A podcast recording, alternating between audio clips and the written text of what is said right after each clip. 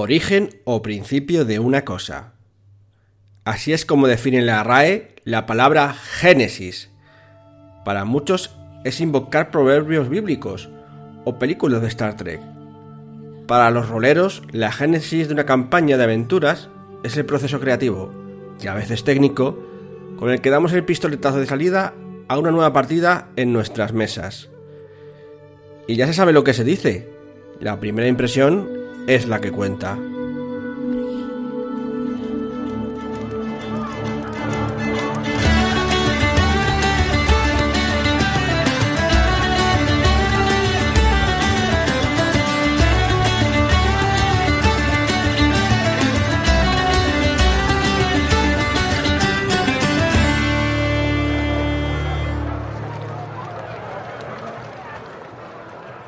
Saludos a todos parroquianos, saludos a todos oyentes. ¿Cuánto tiempo sin estar de nuevo con todos vosotros? Una vez más aquí en la Posada Mil Caminos, en este septiembre que nos trae ya fríos y lluvias y tal.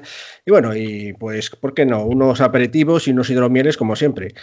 Y bueno, mucho rol, sobre todo mucho rol. En fin, eh, lo cierto es que hemos estado aquí bastante liados, hemos cambiado un poco el formato, ahora vamos a pasar a ser un formato, eh, digamos, mensual y con varias secciones. Ya las iréis escuchando a medida que pasa el podcast, se va a ser un poquito más largo. Todavía no sabemos lo que va a durar porque ya sabéis, esto, esto es una, una tasca y aquí las cosas pues van según, según va ocurriendo. Así que nada, eh, lo primero es presentar aquí a los parroquianos que tenemos hoy que es por un lado aquí Alberto. Hola, mil camineros. A Claudia. Buenas, eh, parroquianos. A, José, que creo que está por ahí tirado en el sofá de la posada, ¿verdad? Sí, señor, aquí estoy. Buenas noches. a, a, Miguel, que lo tenemos por aquí. Muy buena gente, ¿qué tal? Y aquí tenemos por aquí a Sergio, sí. Buenas a todos. Bueno, ¿qué tal? Eh, antes de nada, mm, ¿qué tal os ha ido el verano? Bien, habéis jugado mucho. Bueno, creo que algunos sabemos lo que hemos jugado, pero habéis pintado muchas figuras. Eh, ¿Qué tal? ¿Qué, tú, por ejemplo, Alberto. Pues ha sido un verano con bastante Starfinder, como prometíamos en nuestra eh, temporada anterior. Hemos estado dando ahí un poquito de caña, bastante interesante, bastante chulo ya con sus efectivos y sus cosas. Luego ya podíamos, esto da para discusión, como siempre, pero mejor no lo haremos en este momento. Y luego el verano, pues ha sido como raro, como supongo que para todo el mundo, con esto de la pandemia, pues os podéis imaginar que es como que mm, cierra los ojos en marzo y abre los ojos en septiembre. Es como una cosa muy rara. Sí, no hemos podido al final grabar eh, en casa por dificultades técnicas. Yo además he estado de vacaciones también y, bueno, pues no, no, no, ha sido resultado fácil. Hay otras personas que están jugando a otros juegos, por ejemplo Claudia, que sí que está jugando al Dungeons, a, la maldición de Strat y eso, ¿no? Sí, sí, hemos estado jugando a la maldición de Strat online, que ha sido complicado, porque además somos un grupo bastante grande, pero hemos conseguido pasar el módulo. Y bueno, ya en algún día a lo mejor hacemos una reseña de él. Muy bien.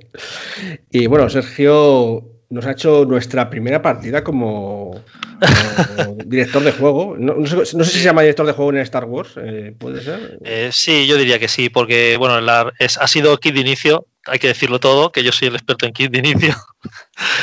y yo creo que en el kit de inicio lo llaman director de juego, sin más. Bueno, aparte de partidas raras, hemos jugado también al pequeño Pony, que eso también dará para, ¿verdad, José? Sí, señor, por fin nos conseguí engañar y le, le, echamos una partidilla con mis hijas que también tenían ganas y las hemos iniciado a esto del rol. Muy mal hecho, ahora ya me lo piden todos los fines de semana. Sí, ahora estás fastidiado, ¿eh? Ahora sí la astilla. Ya te digo.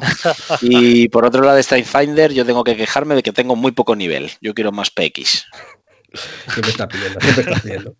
Y bueno, también Miguel creo que está jugando a otros juegos. De hecho, eh, en este podcast nos va a hablar de. nos va a hacer una recomendación. No sé si tiene algún juego que hayas estado jugando este verano, eh, Miguel.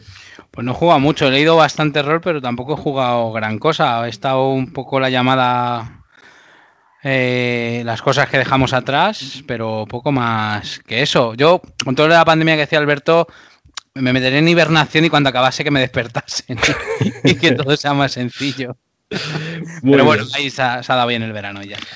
Y bueno, no está con nosotros Jorge, pero como habréis escuchado, tenemos nuevo, un nuevo opening. Espero que os guste. La verdad es que le ha quedado guapísimo. A ver si el próximo, vez, el próximo día puede venir y nos cuenta un poco su elaboración. Dejaremos por aquí en, los textos del podcast pues eh, enlaces y tal, por si queréis contactar con él.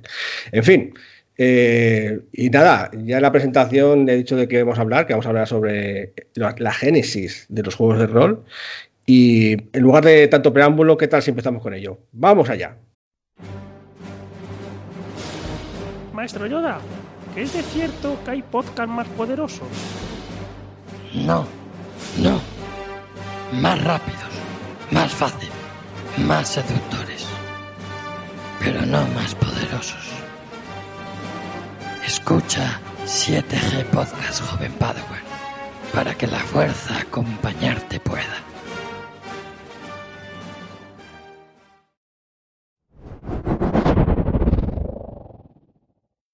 Así que, ¿cómo empezar, no? Bueno, la verdad es que para empezar los juegos de rol, aparte de saber un poco cómo van las mecánicas y tal, eh, una vez ya lo sabes, ¿no? Y sabes a qué quieres jugar. Pues lo importante es, dependiendo de, si eres jugador o, narrador, director de juego, pues elegir a qué vas a jugar en concreto. Y parece que es una opción que en algunos casos eh, es trivial, ¿no? Porque si lo sabe todo el mundo, pues elige lo que más le gusta, la imitación que no más le gusta, en plan, por ciencia ficción o fantasía o terror o lo que sea. Y en otros casos, pues parece que no lo es tanto, ¿no? Porque a lo mejor hay mucha disparidad de gustos o el nivel de juego es diferente, aunque hay gente que, bueno, que opina que eso da un poco igual. Yo quería empezar aquí hablando con Claudia, porque eh, me contó alguna vez, de hecho, esto también importa a José, que que para jugar un juego de rol mm, no hace falta buscar un juego de rol rollo para niños, ¿no? Como rollo eh, lo del pequeño pony o pequeños monstruos y tal, sino que, bueno, pues te coges el Dungeons and Dragons y ya lo adaptas, lo adaptas, no sé exactamente en qué sentido lo adaptas, para jugar con, con críos de 5 o 6 años. Sin embargo, yo no sé. Tengo ahí mis dudas, porque de verdad, ¿de verdad crees, Claudia, que se puede poner a jugar a gente tan novata, o bueno, no tan novata, sino tan pequeña, a un juego con unas reglas o una ambientación tan complicada. Y, voy a decir lo de las reglas porque hay gente que, incluso talludito como Miguel, las reglas le cuesta, ¿eh? O sea que. Eh, vamos a ver, yo esto es que no te diga que creo, es que yo tengo un amigo que tiene dos niños y que lo hace, ¿vale? Es cierto que es una persona que lleva jugando a Dungeons and Dragons y lleva dirigiendo Dungeons and Dragons prácticamente desde la primera edición. Entonces, eh, digamos que se conoce el juego muy bien. Pero es que realmente lo que pasa es que cuando haces una adaptación de este tipo para los niños, lo que coges es, es una adaptación de, mm, coges el ambiente, coges el hecho que hay goblins, el, el hecho que hay mm, elfos, que hay, ¿sabes decir, no te coges las reglas porque las historias, además, las reglas lo más complejos en, las, en los combates y tal, y ese tipo de cosas no las vas a hacer. Lo que hacía era aventuras, de que eran unos aventureros y que resulta que rescataban a la vaca que se había perdido o seguían a un goblin por un calabozo hasta que descubrían que había pasado porque se había llevado el dinero, mm, que es que se había equivocado. Son historias muy sencillas. Entonces, realmente el uso que haces de las reglas es eh, prácticamente inexistente, es más bien una narración como le gusta mucho a Miguel, ¿sabes lo que quiero decir? Y, lo único que tomas de, la esencia del juego realmente es pues los las, es el ambiente, no es que tomas realmente el juego. Tienes que tener un ambiente un poco bajado de tono, ¿no? Porque tú que has jugado a, Estrad y tal, no creo que eso sea lo más apropiado. No, no, no, es un ambiente muy bajado de tono. Lo que pasa que es, eh, digamos que te tienes que inventar una historia y tienes que contarles una historia a tus hijos fantasiosa, más o menos. Entonces, este eh, amigo mío, porque vamos, eh, lo que, como el mundo que mejor conoces es el de Dungeon, lo sitúa ahí que no, el, digamos que es una versión dulcificada, que a lo mejor podría haber cogido, yo qué sé, eh, unos dibujos animados, pero es con lo que él se siente cómodo haciendo este tipo de situación. lo de decir, no es, la idea es que mm, cojas el ambiente y, lo y los bajes al nivel de adecuado para los niños, evidentemente. ¿Sabes? ¿Qué, qué piensa de esto José? Que es que el que tiene más conocimiento de cómo tratar con estas pequeñas criaturas en cuanto a iniciar, eh, a elegir una ambientación o sistema para jugar. Porque tú estás un poco en, ese- en otro extremo. Tú sí que eliges un juego o juegos que están orientados para niños, ¿no? Sí, claro, eh, lo que dice Claudia, a ver, está muy bien que puedas decir que yo juego con mis hijos de 7 años que sin querer faltar a nadie, ¿no? Pero que puedas decir, no, es que yo juego con mis hijos de 7 años al Dungeons and Dragons. No es cierto. Estás jugando, que además llevamos con esta discusión todo el verano. Eh, no es cierto, no estás jugando con tus hijos al Dungeons and Dragons, estás jugando con tus hijos a, a encontrar el tesoro. A Y dragones y a mazmorras. a dragones y mazmorras, sí. A, a rescatar a la princesa, ¿no? Lo mismo que le puedes llamar Duños and Dragons, le puedes llamar Maguisa, le puedes llamar Pequeños Detectives, le puedes llamar como quieras. Yo eh, cogí el de Pequeños, eh, el de, de mi pequeño pony porque es una serie que ven las niñas, eh, mis hijas en concreto, entonces era fácil mm, porque ya conocían ellas el mundo. Ese mundo en concreto, no tienes que contarle lo que es un goblin, lo que, bueno, que también lo saben más o menos, pero no tienes que contarle lo que es un goblin, lo que es un trasgo, lo que es cada, cada bicho, sino que ya lo conocen. Y, y las reglas son muy sencillas. Ya están. El, el propio libro ya te ha hecho el trabajo, es decir, ya te han dado unas reglas simplificadas. Y aún así, yo simplificaba más aún las reglas, en plan de haces esto, bueno, tendría que haber tirado, pero da igual, te lo inventas y dices, pues te sale o no te sale. Un poco como te lo estén narrando. Lo importante es, como, como dice Claudia, es esa narración en que ellas eh, desarrollen la imaginación, la potencien y luego quieran jugar más y lean por otro lado, vean, se empapen de esa cultura. Yo creo que al final les sirve para eso. Sí, la verdad es que de hecho cuando que yo lo jugaba contigo y con tus hijas, eh, Sí. me hizo mucha gracia porque efectivamente luego le ponía interés en buscar eh, qué, qué- qué eran los seres que habíais, que habías puesto durante la partida y tal, y me pareció curioso, ¿no? Y bueno, ya avanzando a personas un poco más adultas, y, y voy a preguntar esto a Sergio, que también ha, eh, ha iniciado a otras personas, y has jugado a dos kits de iniciación, ¿no? Eh, has elegido Sí. juegos como el de los Cinco Anillos y Star Wars y tal. Y de hecho, Claudia también comentó que a lo mejor le interesaba jugar el de Star Wars con, con un familiar más joven y demás para iniciar a- o que vieran cómo es esto de los juegos. Eh, ¿Crees que es importante eso de que sepan un poco de qué va el mundo antes de jugar? Hombre, a ver, eh, sobre todo eh, por cuestiones de motivación, ¿no? Porque, sí, porque por tú ejemplo, gente si- de, de leyenda que a lo mejor no tienen ni idea con los que jugaste esa. Claro, yo justamente se dio el caso con los que jugué leyenda, había uno que sí que sabía y el resto, mm, bueno, a ver, había otra que también sabía lo que era la leyenda de los cinco anillos. Creo que de hecho había llegado a jugar a la primera edición, pero claro, hace un montón de años, y otras dos personas que no tenían ni idea. No tenían ni idea ni de lo que era la leyenda de los cinco anillos ni de lo que era el rol. ¿Vale? Entonces, bueno, ahí hubo un poquito de todo. Sí que eh, qué juego elegir para mí es importante de cara a la motivación eh, de, Para gente nueva, por lo menos.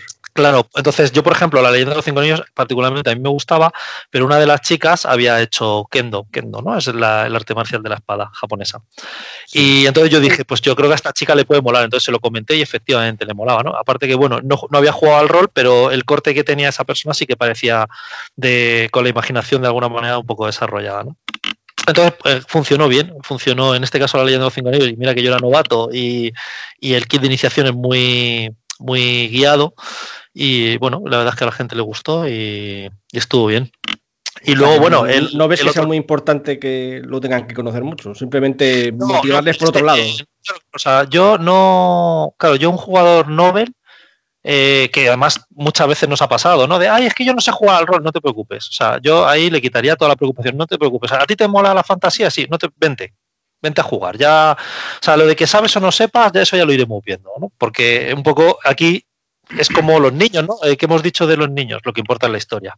Pues aquí un poco, si queremos que gente adulta juegue, que no se preocupen por las reglas, lo que importa es la historia, que se lo pasen bien. Luego las reglas, pues ya se lo vamos diciendo, lo que, lo que toque, ¿no? Y si nadie ha jugado, incluido el narrador, que es un poco, Como es que tu caso a veces. en mi, caso, en mi caso, pues un poco de Star Wars, nadie había jugado a Star Wars el otro día y jugamos un kit de iniciación, pues bueno, pues a improvisar si hay alguna cosa que... Sí, la, verdad que estuvo bien porque había cosas que te.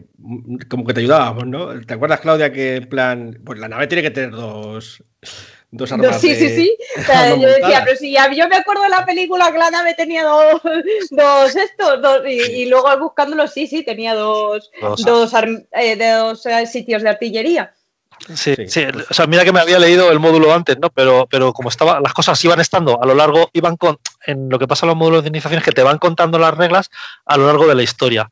Entonces, cuando lo tienes que buscar, no sabes en qué parte de la historia eh, fue cuando se introdujo esa regla, ¿no? Entonces, bueno, en este caso lo de los cañones estaba justo en la descripción de la nave. Tampoco había mucho misterio, ¿no? Pero, Ya. entonces, bueno, eh, creo, que, creo que, que a la gente le gusta lo que va a jugar, está bien. Luego también, si es gente muy abierta, que le gusta, por ejemplo, a muchas de nosotros nos gusta la ciencia ficción, pero también la fantasía. Eh, pues hay gente por ahí que también se ve pelis de Star Wars y El Señor de los Anillos. Pues a esa gente, a lo mejor simplemente siéntala y ponla a jugar, que a lo mejor simplemente le, le gusta. También eh, conozco el caso contrario, ¿no? Recuerdo hace muchos años que había gente que nos miraba a jugar y decía, ¿qué estáis haciendo? ¿no? Entonces, eh, a lo mejor con esa gente no hay nada que hacer, da igual las reglas, da igual el juego, da igual el tema, ¿no? Porque simplemente Bueno, de hecho, hablando de eso, estar... hablando de eso, eh, quería comentarlo con Alberto, porque también Alberto a veces ha traído a un que otro jugador o jugadora así y tal, que a lo mejor no está demasiado puesto en, en- en alta fantasía de un juego, ciencia ficción extraña o terror raro con bichos de Lovecraft y tal. Y sí que estoy de acuerdo, más o menos en mi, mi opinión, creo que Alberto también, eh, ahora no lo comenta, eh, que puede, que es bueno elegir a veces juegos que sean contemporáneos, en épocas contemporáneas, porque bueno, sabemos un poco de qué va, ¿no? Eh, eh, tenemos, sabes que hay teléfonos móviles, ordenadores, eh, más o menos eh, no tienes que imaginarte, como en el caso de Star Wars, si no has visto las películas o no te interesa mucho y tal, eh, pues no sé si tienen comunicadores o, pueden hablar al otro lado de la galaxia y cosas de ese estilo y tal. ¿Tú qué opinas, Alberto? Sí, puntualizar un par de cosas. En, en cuanto a lo que dices tú, efectivamente, eh, para una persona que no ha jugado nunca, por mucho que le guste la fantasía o por mucho que le guste Star Wars, le es más fácil si tiene que interpretar un personaje que es un bombero, un policía, a un cazarrecompensas espacial, simplemente por cercanía, obviamente eso es.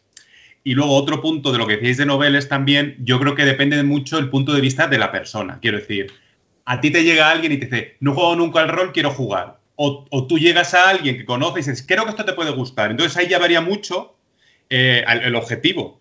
Porque claro, si es alguien que te está pidiendo jugar al rol, pues yo creo que, que a lo mejor, lo, como le apetece probar la experiencia, le puedes dar casi cualquier cosa. Tú ya, con tu, con tu conocimiento, pues darás, quiero decir, si es una persona que le fantasía o que no le fantasía o que le gusta el terror o tal, pues le meterás más en un sitio o en otro. Y si es una persona a la que tú estás intentando enganchar, pues ya desde ese punto, pues tú intentarás dar algo más sencillo para que sea más fácil de asimilar. Si tú, por ejemplo, tienes a la típica novia que quieres que juegue el rol y de repente a lo mejor ella nunca lee terror ni nada de eso y la intentas meter con Lovecraft, con una partida de la, de la llamada, pues igual es la primera y la última vez que juega el rol. Quiero decir, que depende un Sí. poco de- del el- el punto de vista de la persona, del objetivo que tú quieres que juegue el rol. sí. Si, nace de ellos o si es que tú dices, oye, prueba esto para a ver si te gusta.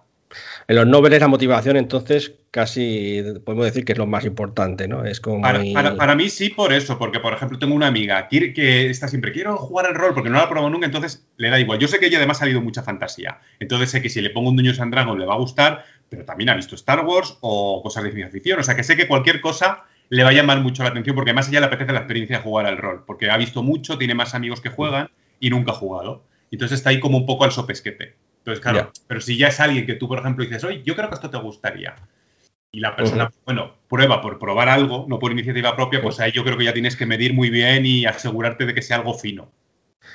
Muy bien. Bueno, eh, Miguel, ¿qué piensas que sobre lo de la motivación y eso es importante? Eh, luego quiero preguntarte otra cosa sobre lo de los one shot y las campañas, que un poco para terminar el asunto de. Pero quería primero que nos dices así un poco el resumen, observación tuyo de, todo esto, de, la iniciación de los nobles y tal. Sí, la verdad es que es un tema que, que no hay ninguna fórmula. O sea, muchas cosas de las que habéis dicho las comparto. O sea, cuando alguien no conoce el rol y se lo encuentra y juega, pues puede salir bien o mal. Lo de ahí sí que cuenta un montón el, el cómo es esa persona o cómo quiere experimentar la partida.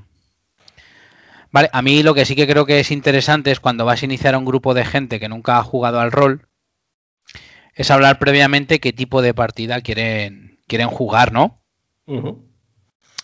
Eso es interesante decir, porque al final el rol se trata de qué tipo de historia quieres contar entre un máster y unos jugadores. Entonces ahí sí que es cierto que, que es interesante saber qué esperan esos jugadores y más que esperan esos jugadores, ya independientemente de que sea fantasía, ciencia ficción, qué tono de partida quieres, quieres jugar. Yo siempre he dicho, a mí me gusta mucho jugar a la llamada de Cthulhu a cool, con, con gente que no tiene ni idea de lo que es, porque creo que se consigue un efecto muy chulo. O sea, es gente normal que de repente va a enfrentarse con, la, con una realidad que es totalmente ajena Ah. a ellos. Y, y- entonces eso genera una cosa muy chula. Porque si juegas con una persona que ya ha leído cosas de los mitos, conoce un poco el trasfondo de cult, perdona, que creo que vas a decir algo. Sí, di- digo que lo típico de que ves a alguien con cara de pescado ya está diciendo profundo, en lugar de decir, oh, qué cosa más horrible, ¿no? Algo así. No, no, claro, además sobre todo las caras de decir, pero tío, ¿qué me estás contando? Que esto era todo normal hasta que de repente sea de, sea la realidad se, se- se- ha dado la vuelta a todo. Entonces eso genera decir gente normal en situaciones totalmente anormales o totalmente, digamos, disparatadas. Entonces, cu- cuando juegas con gente novel que no conoce un juego, la verdad es que mola bastante por eso, porque mola ver la reacción, porque aparte que no conocen el sistema y como bien decís antes, lo vas introduciendo poco a poco, generas ese desasosiego de verdad. Decir, hostia, ¿qué hago? ¿Sabes? Y eso a mí me mola. ¿Sabes? Vale. Más allá de- de- del juego en sí.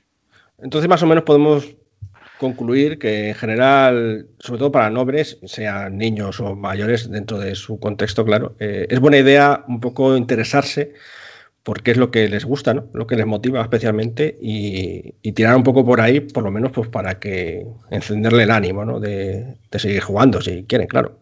Sí, yo creo que sí. O sea, es interesante decir, si alguien te lo pide, digamos, decir, oye, pero ¿qué os gustaría, no? Un poquito hacer una reunión previa y preparar en función de. Vale. Bueno, pues eso en ese aspecto. Y ahora, esto voy a, digamos, a dejar la pregunta aquí en abierto. Eh, esto ya para los veteranos, digamos. Eh, eh, creo que es muy importante ya en los últimos tiempos pensar cuando te haces una, vas a iniciar una campaña o mini campaña, algo así. Eh, pensar un poco en el tipo de juego que quieres jugar, ¿no? Eh, porque no parece que todos los juegos sean muy dados a que se jueguen rollos serializados, como, eh, como one shot, ¿no? Al contrario que, en lugar de serializados que sean una película, por decir de una manera. Entonces, yo veo que hay juegos que sí que inciden mucho más en esto de las campañas y otros menos, ¿no? ¿Qué opináis vosotros? Tú, Miguel, que ya, ya que estabas con la palabra. Yo creo que te doy, la razón. Creo que no todos los juegos se prestan a, lo mismo. O sea, la- las campañas a lo mejor sí, es decir, que tienes una historia, digamos que tiene un inicio y fin, y esa historia es larga, lógicamente la tienes que, contar en plan serie con capítulos, arcos argumentales y tal, y existe una progresión de, los personajes. Y, y yo creo que se adapta a cualquier tipo de juego, sea de terror, o sea de fantasía, o de ciencia ficción. Aunque ahora que lo dices lo del terror, yo tengo ahí mis dudas, fíjate. Porque Sí, ahí como tú has dicho, Sí. esto es como un amigo, Nacho, lo conocéis aquí todos en la parroquia. eh, sabéis que me dijo una vez: eh, eh, la llamada de Cthulhu es cojonuda hasta que aparece, hasta que aparece el monstruo. Luego ya es. Sí, si me permites decirte, o sea, lo que mola del terror es siempre lo anterior a cuando muestras el terror. O sea, Sí. todo ese suspense previo, el ir descubriendo pistas y demás. Entonces sí que creo, y me preguntas, y hay campañas muy buenas de terror, eh, las máscaras de Nyarlathotep, o sea, Sí. en el rastro tenemos el Mentiras Eternas, o sea, eh, los montón. del rey, pero creo que funciona muy guay con partidas cortas, ¿no? Con one shots, ¿no? Que es una, para la gente que no la haya oído la palabra one shot, ¿no? Digamos, son partidas de una sesión, a lo sumo dos, ¿no? Que dejas todo el rato como en plan... mm, Y de hecho es como usar y tirar, dices, hostia, yo no sé si qué va a pasar con mi personaje porque... Bueno, de hecho, eh, quiero extender un poco más lo de One Shot, porque a lo mejor un One Shot puede ser de muchos meses, pero cuando, porque la máscara de Nyarlathotep no se puede terminar en una tarde ni en dos, ¿sabes? No, no, Eh, claro. Pero aún así, también te da la sensación de que es una partida que tiene un inicio y un final muy conciso y muy. claro, ¿no? Por decirlo de una manera, como que no te sales de ese de esa super película, ¿no? Como si fuese Los Señores de los Anillos, que vale, es una película, pero es una película de tres enorme, por decirlo de una manera, no sé, por, por poner un ejemplo. Entonces, no sé, no sé si te parece bien ese concepto de one shot gigante en los- las Narlajote, pues no sé si lo podríamos llamar así. Hostia, es que decir que las máscaras es un one shot. O sea, me cuesta verlo, ¿eh? Ya te digo, o sea, para mí one shot. A ver, ¿qué, qué tiene un one shot? Para mí es, digamos, que tiene. Pues no, es como un chupito, ¿no? Es decir, es de una duración corta que va a ser un subidón rápido. Y cuando digo subidón rápido, no sé, dos, tres horas, no lo sé, que, que tiene como, digamos. Joder, no sé cómo explicarlo. A lo mejor. di- digamos, o sea, es como, imagínate, en- una película de terror, ¿no? Es decir, el grupo de amigos o de gente que se reúne, investiga la casa, de hay cosas chungas y acaba. Vale, no hay un después o qué va a pasar con esos personajes, sino que el one shot es lo que sucede en ese, en ese evento. Digo una investigación de una casa, pero puede ser, yo que sé. Imagínate un ataque zombie en, en un sitio York, que está pues. sitiado en Nueva York, ¿no? O sea, que al final es como una situación muy concreta más que un desarrollo de cosas. A ver, yo creo que lo has, que con lo de Chupito lo has definido muy bien. Es algo eh, que te entra muy rápido, te da un subidón y te deja un mal cuerpo. Y luego no sabes lo que pasa después. ganas de más, como no un chupito. Pero entonces, entonces las máscaras no entrarían en eso realmente. Es una especie de campaña. Porque es que yo, no, aunque nosotros lo hemos hecho, normalmente las campañas de, la, de Cthulhu es empiezas con un personaje y cuando termina, pues si se- no se han muerto, pues están ya acabados. Es como. yo, las, yo las máscaras no las consideraría un one shot, la consideraría una campaña. Como la maldición de Strat que ha hecho mm, Claudia o, o otro tipo Yo- de campañas comerciales que te venden. Yo creo que Alberto, que también las ha hecho, pensará más o menos igual, ¿no? Sí, creo que sea un para one shot. mí- Sí, para mí un one shot es cuando, pues lo que decías al principio de todo, una tarde, dos tardes, como mucho, porque no haya dado tiempo a terminarlo y sea tal, pero eso sería un one shot. Ya todo lo que sea más, más extendido de allá de dos, tres tardes, yo lo veo como, como que, que- que hay que meterte, le estás metiendo ya más historia. Sí Pero- por eso está durando tanto. Pero Alberto, eh, eh, ¿no ves que hay una especie de diferencia entre una campaña de Cthulhu, por ejemplo, de estas de la máscara de la Hotep, el, el Orient Express, la maldición de Strad o alguna de estas, con una campaña de Ars Magica? Es como otra historia, ¿no? Es como. Sí, claro, pero mm, aparte de que el juego es diferente, pero en, en Ars Magica tú puedes tener una, entre comillas, máscara de Neanderthal Dead y tener ahí, ¿sabes? Y, y que sea una campaña y luego seguir con esos personajes o no y hacer un one shot, pues por ejemplo que sea un combate contra unos bandidos que están asediando el, el- el pueblecillo que hay- les alberga, por ejemplo. Entonces eso sería un one shot para mí. Sí. Yo para mí una campaña es una campaña independientemente de lo larga que sea. Si ya son un par de tardes es un one shot. Pero en cuanto pasa de eso, da igual que sea una campaña de Ars Magica de tres años o una campaña del Chulu que te dure un par de meses, pero ya es una campaña. Sí, digamos que Pues, dentro de Ars Magica podría haber varios one shots, Sí. por ejemplo. Pues volvemos un poco a lo que a la comparación, yo creo que lo es fácil de entenderlo con, con- con lo que decía Miguel. Tienes la película, tienes la serie, tienes las sagas. eh, no es lo mismo, por ejemplo, las películas de Marvel que han estado sacando todas las películas relacionadas con personajes relacionados, pero siguen siendo películas. O lo que tienes una serie que tienes distintos capítulos, pero incluso hay series que hacen spin-offs y había una serie de vampiros que no sé ni cómo se llama porque no la he visto, pero que, hiciera, que la, te la anuncian en, la televisión que tenían primero una serie que luego derivó en otra y que luego derivó en otra y ha habido tres o cuatro series de, derivadas de lo mismo. Entonces, o por ejemplo Star Trek, en el universo de Star Trek tienes tropecientas películas, eh, no sé cuántas series, tal. Entonces, tú un- una campaña mm, puede ser como eh, Star Trek, el universo Star Trek, que tienes, eh, que te tienes 40 partidas largas, más cortas, más eh, no sé qué, una de una tarde, una de una de, de- una, una saga que te dura como una serie y luego otra que te dura. Y en cambio tienes otras cosas y, y- y eso, pero sigue siendo. Pero lo que pasa es que hay veces que dentro de una campaña grande puedes meter partidas de una tarde, igual que dentro de un universo grande puedes hacer una película única. Ya. O sea que hablamos de metacampañas, campañas y one shot. Lo que quiero decir es que, pues nada, que yo creo que sí es importante a la hora de elegir el juego o el sistema eh, tipo de eh, para que el tipo de partidas que queréis, porque eh, si cogéis las mágica o incluso los de Mundo de Tinieblas, ¿no? Yo creo que no se prestan tanto a, a partidas que sean de una tarde, podríais hacerlo. Claro, e- e- eso, por ejemplo, ese me parece el mejor ejemplo. Que si tú coges Ars Magica, con lo que cuesta preparar una ficha de Ars Magica, una Claro. alianza de Ars Magica, y haces un one shot de una tarde, te vas a tirar tres tardes preparando todo Claro. y jugando una tarde. Y, y ya, ya no hablando solamente de mecánicamente, sino quizá Miguel esté de acuerdo conmigo, hacer un trasfondo súper complejo sobre historias y tal, yo qué sé, a lo mejor para una tarde solamente te sabe a poco, ¿no? No, Miguel. no, cla- claro, no. eh, O sea, yo creo que el concepto de One Shot también tiene que. O sea, a lo mejor es un símil con, digamos, demo, ¿no? Es decir, de- es decir, eh, quiero enseñar algo de un juego, de- juegos muy vastos, a lo mejor puedes enseñar una parte, no lo sé. No sé si me explico. O sea, y ahí estoy de acuerdo contigo en que no todos los juegos se prestan a One Shot, ni todos los juegos se prestan a campaña.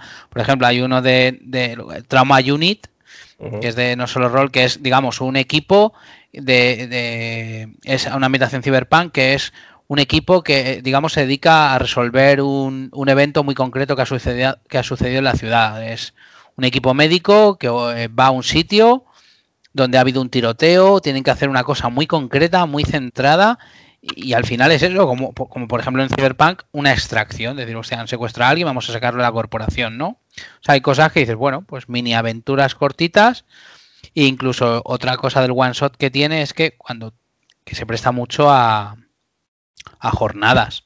Llevas Sí. personajes pregenerados, cosas cortitas donde a lo mejor haces como una especie, digamos, de abstracción de las reglas, te quedas con las partes más puntuales del sistema y los jugadores que nunca lo han probado, lógicamente no vas a enseñar del sistema algo tan gordo. Entonces, el One Shot te permite es eso, digamos, una pincelada, una foto de un sistema más vasto para, digamos, el saber qué sensación deja ese juego y muchas veces un One Shot puede ser el origen luego de una campaña, yo qué sé, eso es totalmente viable. Hablando de orígenes, claro. Efectivamente, es decir, hostia, ha molado tanto que queremos seguir con esto. Bueno, pues, ¿qué os parece si pasamos al siguiente apartado? Pero antes de nada, os vamos a dejar con unos rumoracos que hay por ahí por las escaleras. Ahora, ahora los escucháis.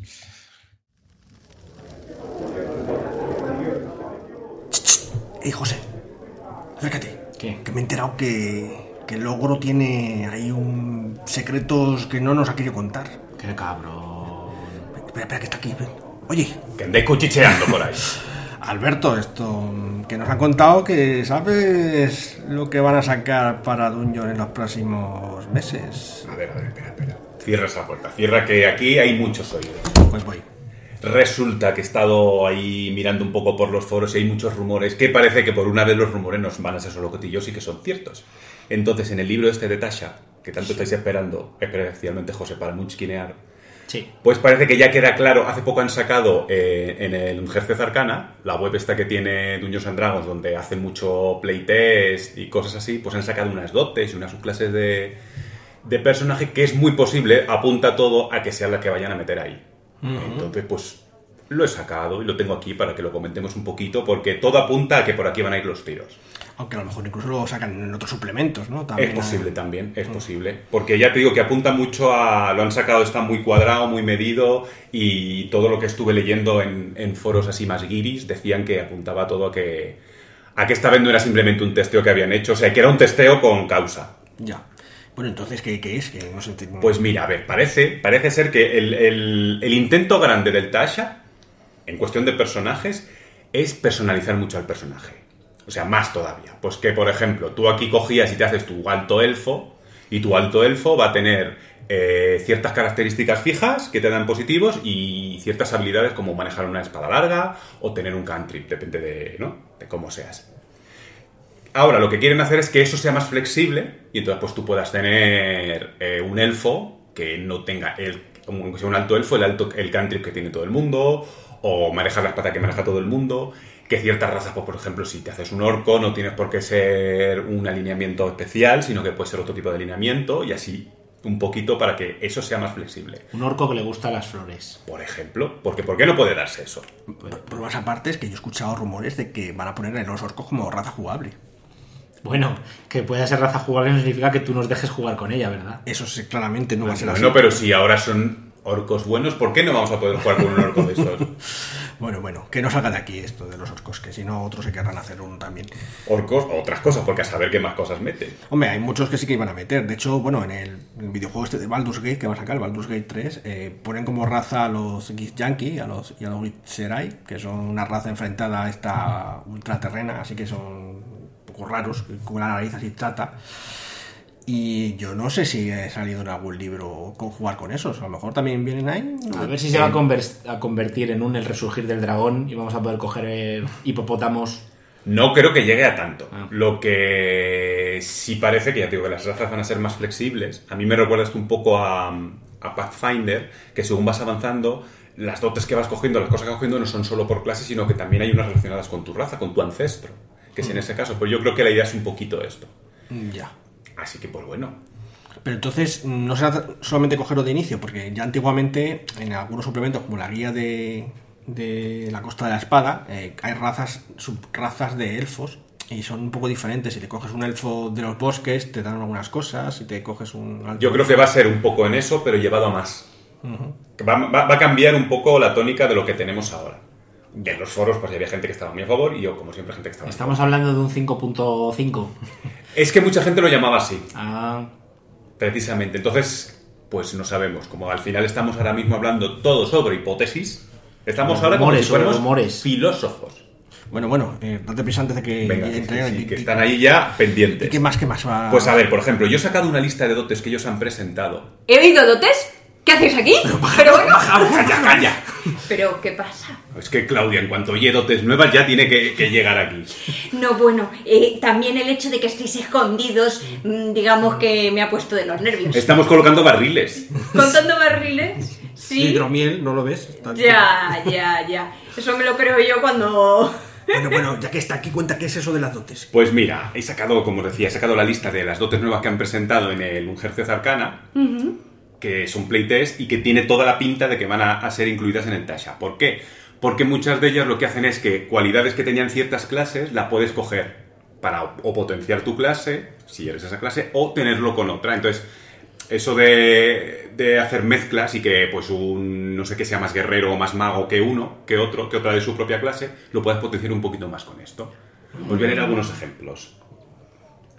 Eh, vamos a ver, tiene ahí una que es eh, Artificer Initiate, que bueno, pues esta es como la- una de las clases nuevas que van a meter, son los famosos Artificieros. artificieros, pues ellos pueden crear cosas y demás, pues con esto tú puedes tener esa pequeña capacidad con, con tu personaje, de crear algo de lo que crean ellos. Eh, ¿Qué más tenemos? Bueno, aquí tenemos una que se llama Chef, que es, pues efectivamente, para ser un buen cocinero, te dan constitución o sabiduría y con la comida que estás haciendo hace que los personajes recuperen más puntos de vida, o sea que no es una tontería. pero te dan, te dan un programa de televisión también. Eso creo que es en, en la avanzada, en la versión avanzada. Vale. Ya puedes presentarte a concurso. ¿Presentarte o presentarlos? bueno, pues no sé, depende del carisma que tengas. Si un bardo se ha cogido esta dote, a lo mejor puede presentarlo. Luego, por ejemplo, hay una que se llama Crusher, otra que es Piercer, en- y así. Entonces, estas que hacen que, por ejemplo, dices que si tú tienes un arma que es de daño contundente, de daño eh, punzante y así, lo que haces es, pues aparte te da, un, como siempre, un punto más en una de las características, eh, y te permite retirar, o sea, volver a tirar eh, en algunas el daño que has hecho, en un dado, y también hace que si más haces un crítico eh, a ese personaje hasta final de que se acabe el combate, eh, cada vez que le ataques tienes ventaja, porque es como que ya la has pillado. Entonces, pues yo que sé, el de Cruiser es como que vas empujando, además algunos también puedes moverle de ciertos espacios. Cada uno tiene como su cosilla, pero digamos que es pues eso. Tu mago tiene un espadón grande que hace cierto tipo de daño, te pillas esta. Que tienes un florete y haces daño mm, perforante, pues, pues te pillas esta para, para mejorar. Es un poco mejorar, en este caso mejorarías el ataque. Está curioso. Luego otras también, estas serían por ejemplo de mejorar combate, mejorar el, eh, la magia.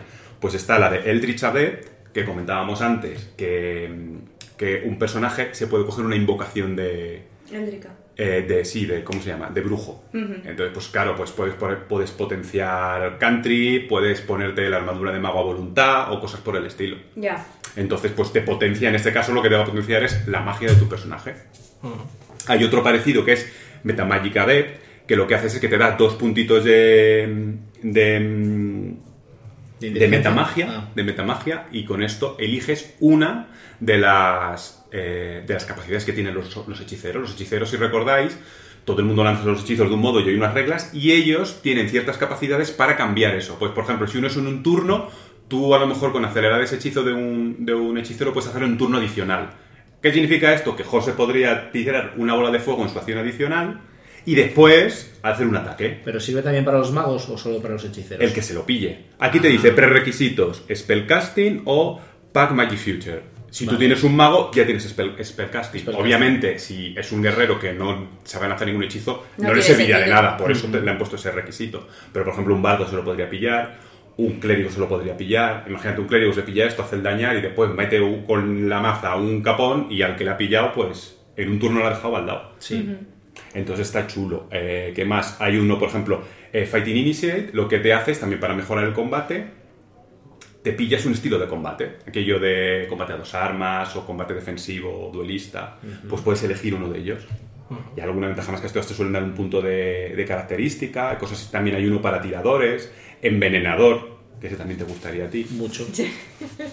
¿Qué más tenemos así que me hayan llamado la atención? Tandem Tactician me, llam- me ha llamado la atención porque es para cuando haces la acción de ayudar a alguien en ataque, El apoyo. el apoyo, que te cuesta, tú gastas tu turno en hacer apoyo. Sí.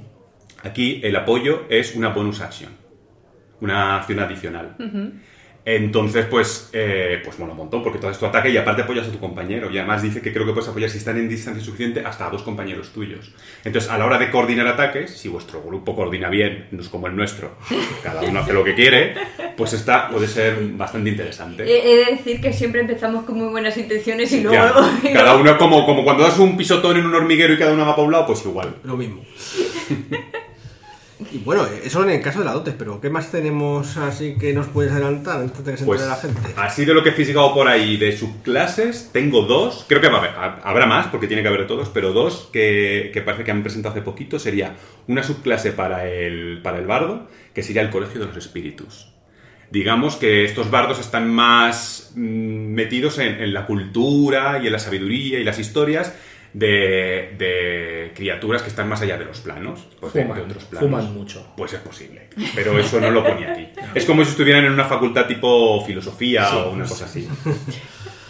Y entonces, pues esto les hace, pues como siempre, ellos contarán sus historias y tendrán su inspiración bárdica, pero con aplicaciones de que suelen ser criaturas que acuden Extraplanarias, efectivamente. Pero no hablamos de elementales, o sí, quizás. No, También, bueno, podría ser también. podría ser. sí. Si son espíritus, son elementales Mm, también. Sí, yo es que los elementales nunca los he visto muy como espíritus, lo veo más como...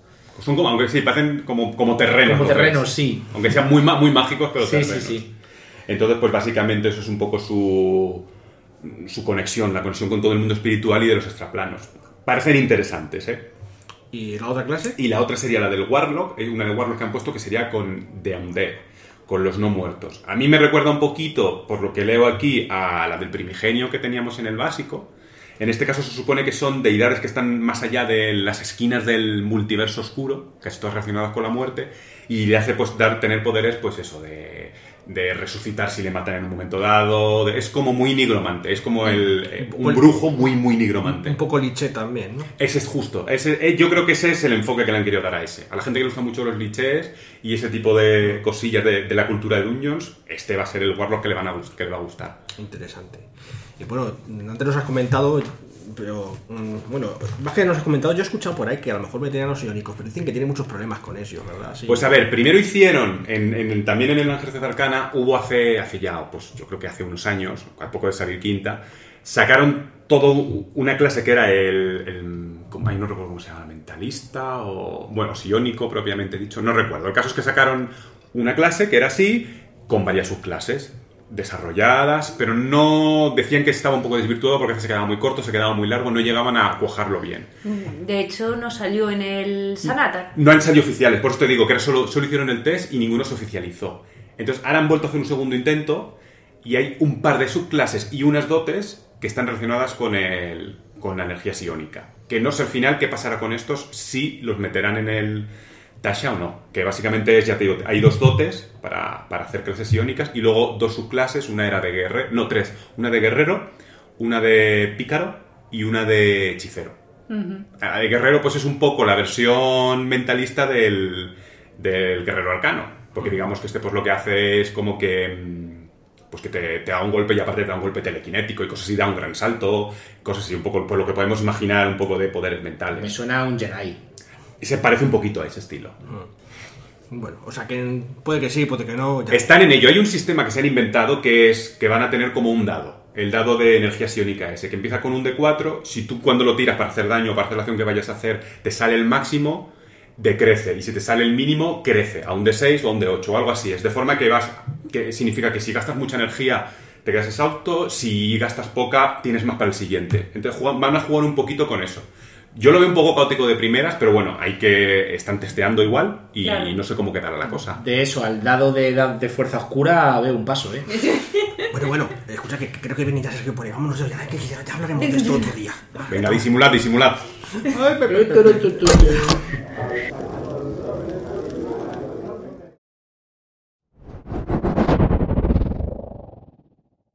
Y ahora vamos a pensar en cómo meter a los personajes en esta historia. Y en esta historia, en esta campaña. Y la verdad es que aquí también hay bastante ciencia. Porque, bueno, ciencia, o al menos opinión, no sabría decir. Eh, porque el caso es que hemos, nosotros hemos probado muchas opciones. Eh, yo no estoy muy seguro, la verdad, va a ser un día en el que voy a descubrir qué es la opción que más le gusta a cada jugador, porque no me queda muy claro.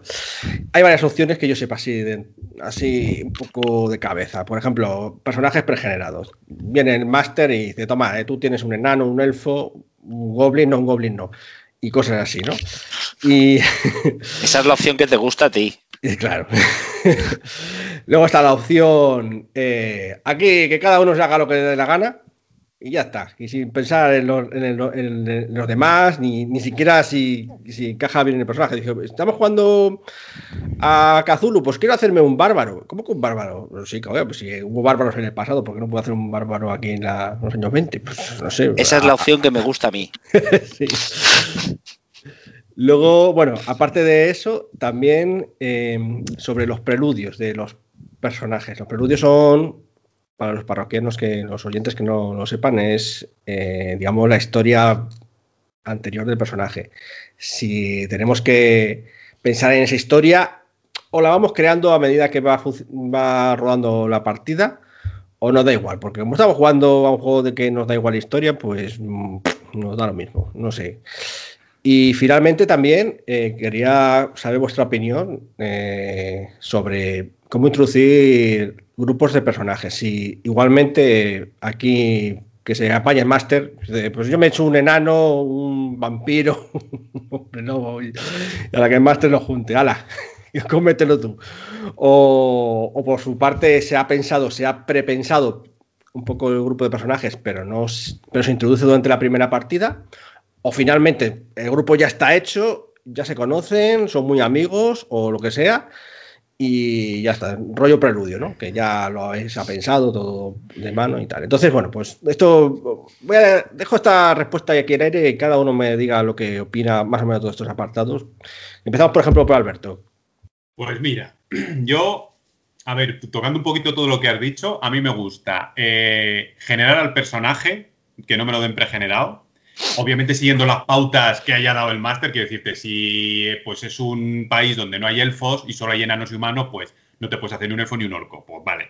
Pero, Con pautas pero sí, ¿no? más- Claro, ¿eh? Con pautas sí. Incluso Claro, las- con pautas y no me importa que haya pautas porque entiendo que es una necesidad para la partida, para la historia que vaya a haber.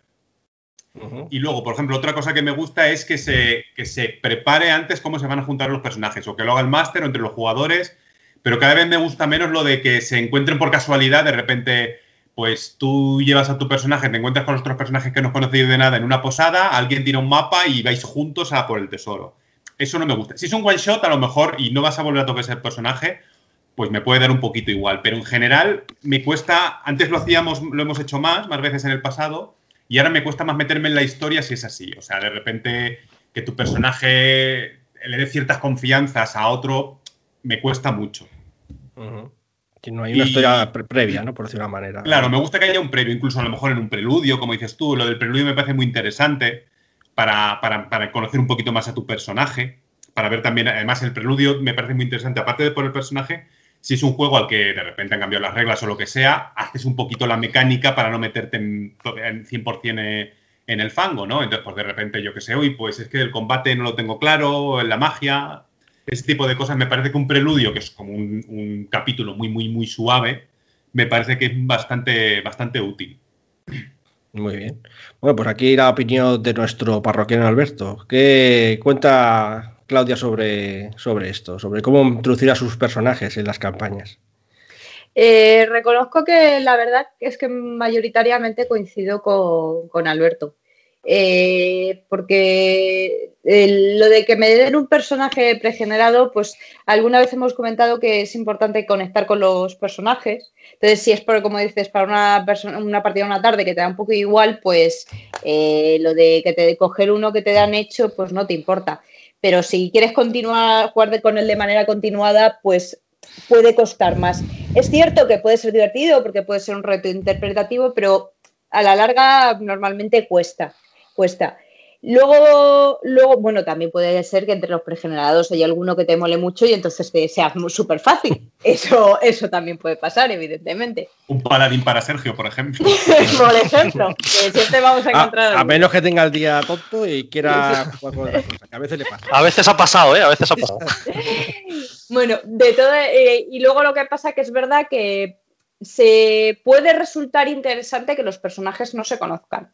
Es decir, el, el- el establecer, el que se encuentren en una situación, que se encuentran forzados a estar en esa situación y tienen que conocerse y tienes que jugar el hecho de que se conozcan y que tal, es, puede ser interesante. Pero claro, la historia tiene que acompañarlo. Porque el tú, tú y tú es verdad que resulta muy forzado. Tiene que ser algo más de... Sobre o sea, todo cuando lo has hecho 50 veces, ¿no? El tú, tú y tú. Sí, sí, entonces, pero a lo mejor si es- resulta que es una situación como yo que sé, de te, has quedado encerrado en el vagón de metro con cinco desconocidos y tenéis que salir, ahí cuadra perfectamente y entonces eh, es tal. Creo que está muy, muy, ya te digo, muy eh, ligado a, la historia. En una partida de zombies podría ser perfectamente porque te pasa que te han atacado los zombies en el vagón de metro. Pero en una partida de, no sé, de otras características, pues a lo mejor Sí, de no investigar, por cuadra. ejemplo, el crimen de Kazur. ¿Por qué van a ir unos y no otros? No tiene. Claro, A menos que esté muy bien pensado. claro, tiene Es que... lo típico, el típico crimen en una fiesta, por ejemplo. Hay 100 personas en la fiesta y nos juntamos 5 que somos los mascotillas, ¿no? Para meternos ahí. Sí, por- porque esos cinco en concreto se intentan ayudar. Bueno, a lo mejor sí que tiene un sentido que uno es el médico, otro es el, mm, el abogado y no sé qué, que, que trabaja en la fiscalía, pero tiene que tener algún tipo de coherencia. Siempre creo que tiene que el, el hecho de que se conozcan o no se conozcan los personajes tiene que acompañar mucho con la, con la historia. Entonces, tiene que ser en cierto sentido un trabajo entre el director de juego y los, y los jugadores. Si, no, si las dos cosas no, no acompañan, me parece que, que no, que no funciona. Y para terminar, Claudia, ¿qué prefieres tú? Eh, que pensar toda la historia de tu personaje en plan, y tú la, o con el- aunque sea con el narrador, ¿no? En plan, la, la habláis, ¿no? En decís, pues quiero que mi madre fuera esto, eh, tuviese hermanos, tuve un accidente, yo qué sé, toda su historia. ¿O prefieres dejar huecos y permitir mm, que haya un preludio en el que, digamos, llenan esos huecos que falten? ¿Cómo, cómo lo ves? ¿Qué te gusta más? O según tengas el día. Yo creo que es un poco según tenga el día, la verdad. He de reconocerlo. Eh, eh, siempre, o sea, el tener un- una idea previa de, de la historia de tu personaje siempre te ayuda luego a llevarlo. Pero es cierto que a lo mejor si te haces toda la historia previa al 100%, a lo mejor digamos que te puedes constreñir y encontrarte con que luego no puedes adaptarte un poco a lo que se te va viniendo. Entonces, una cosa intermedia siempre está bien, yo creo.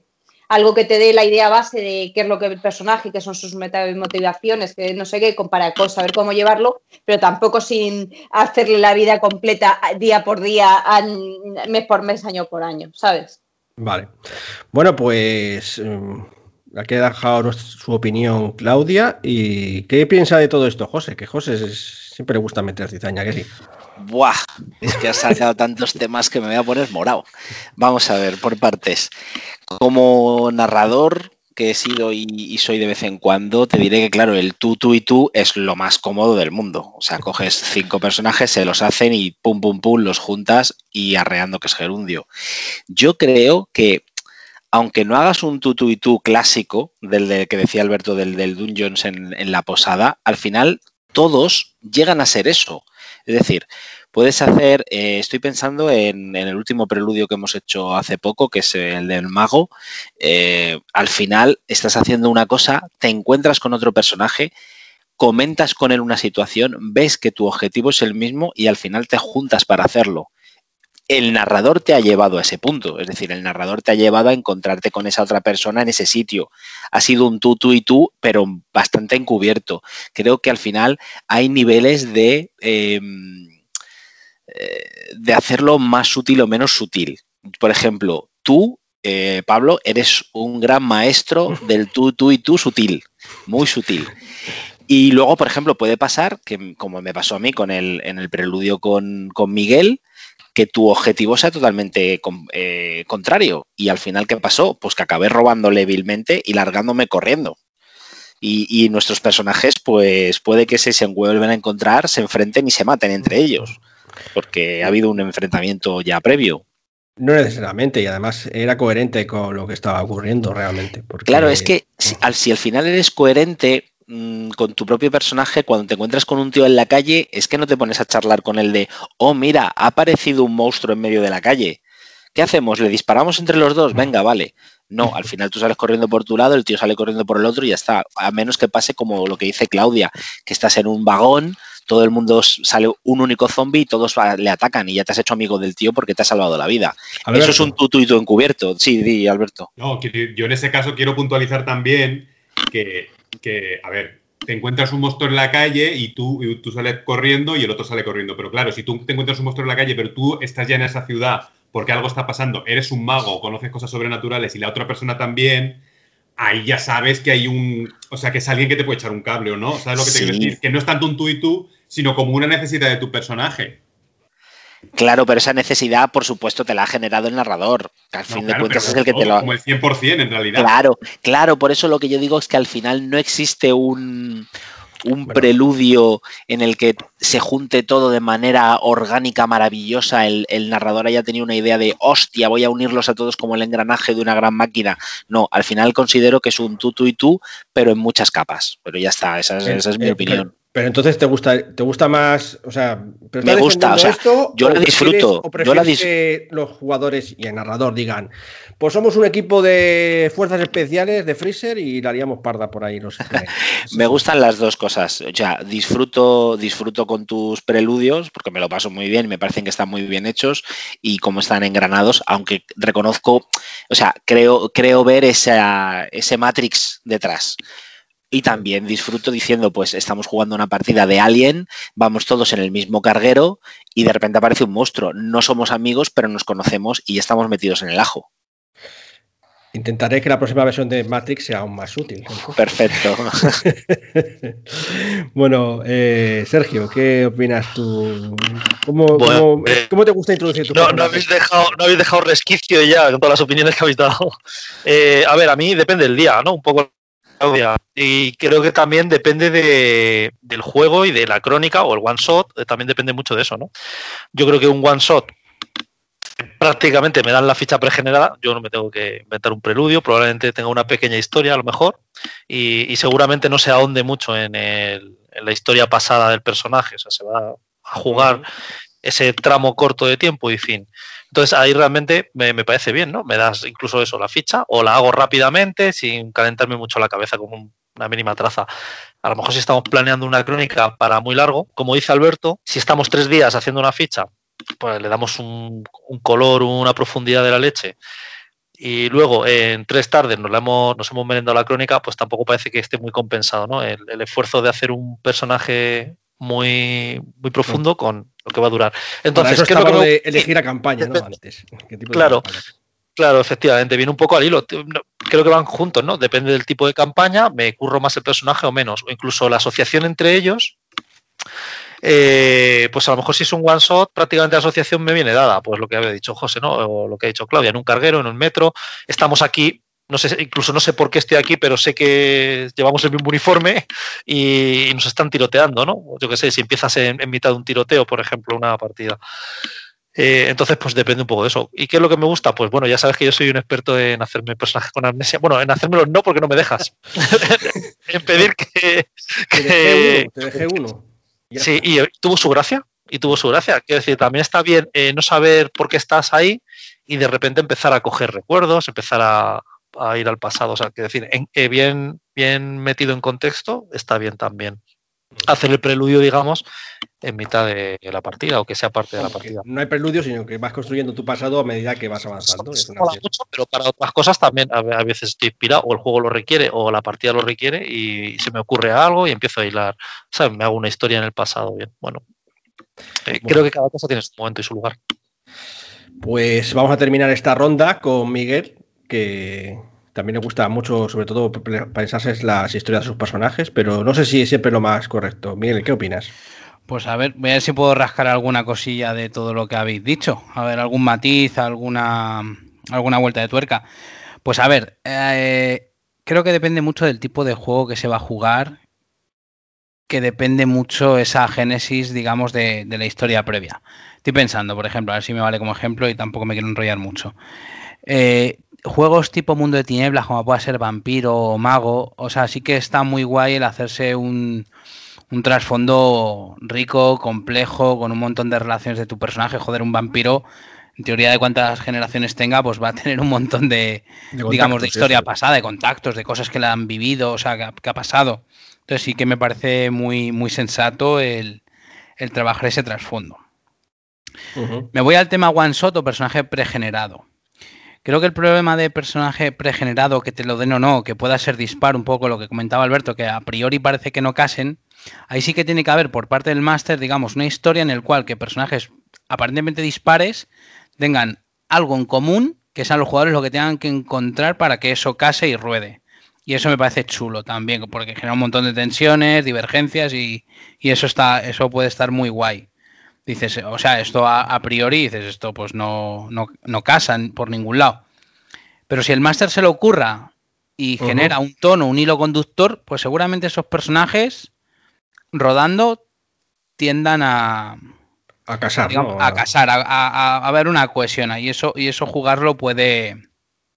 Sí, es una experiencia también distinta. Puede, puede sean fáciles, casables, ¿no? puede molar. Y luego, ya sea one shot o sea o sea una campaña con juegos más complejos donde el trasfondo importe, joder, tú te puedes hacer el mejor personaje del mundo, pero como no case con el tono de la partida que se va a jugar de la campaña o con, o con el tipo de historia que se quiera contar, es que ese personaje está fuera. O sea, es decir, puede estar muy currado, te mola mucho, pero de repente en ese tono no, no, no encaja, ¿no? Es, no sé, es como imagínate a lo tonto meter un marine en la película de Titanic. Pues bueno, pues no sé, hay como una especie, digamos, de, de, choque narrativo ahí, de alguna manera. por otro lado, me gustan mucho los juegos, ahí coincido así con Alberto, que hay como un punto común de los personajes. Ejemplo, la alianza en el Ars Magica, por ejemplo. Algo en el cual orquesta a todos los personajes, o en el Starfinder una nave, o Coriolis, o una serie de cuestiones que eso me, me Los investigadores del Delta Green, por ejemplo. A mí me gusta mucho Delta Green mm, por eso. Exactamente, es decir, hay como una especie de agencia, de, algo en lo que orbita a todos los personajes y construye la historia. Eso me parece bastante chulo. Y luego creo que lo ha comentado Sergio, a mí los personajes que te lo han pregenerado y que a lo largo de la historia tienes que ir completando la historia a trocitos, también me parece bastante divertido, como si fuera un rompecabezas, un, un puzzle que tienes que terminar o algo, también creo que tiene su, su punto y su, su interés. Tú, es, digamos que la, propia campaña sería como la búsqueda de tu identidad, ¿no? de alguna manera, sí, de aquellas cosas de ti que no, que no sabes e incluso a lo mejor, yo que sé, pues eso te hace relacionarte con otro tipo de, personajes. Ahí sí que el tipo de partida que juegues, pues es que influye mucho. O sea, no es lo mismo un one shot para poder jugar esas interacciones sociales, esas virguerías, que una campaña larga, por lo que comentamos, ¿no? De mago, vampiro, una serie que, que influye mucho lo, lo social.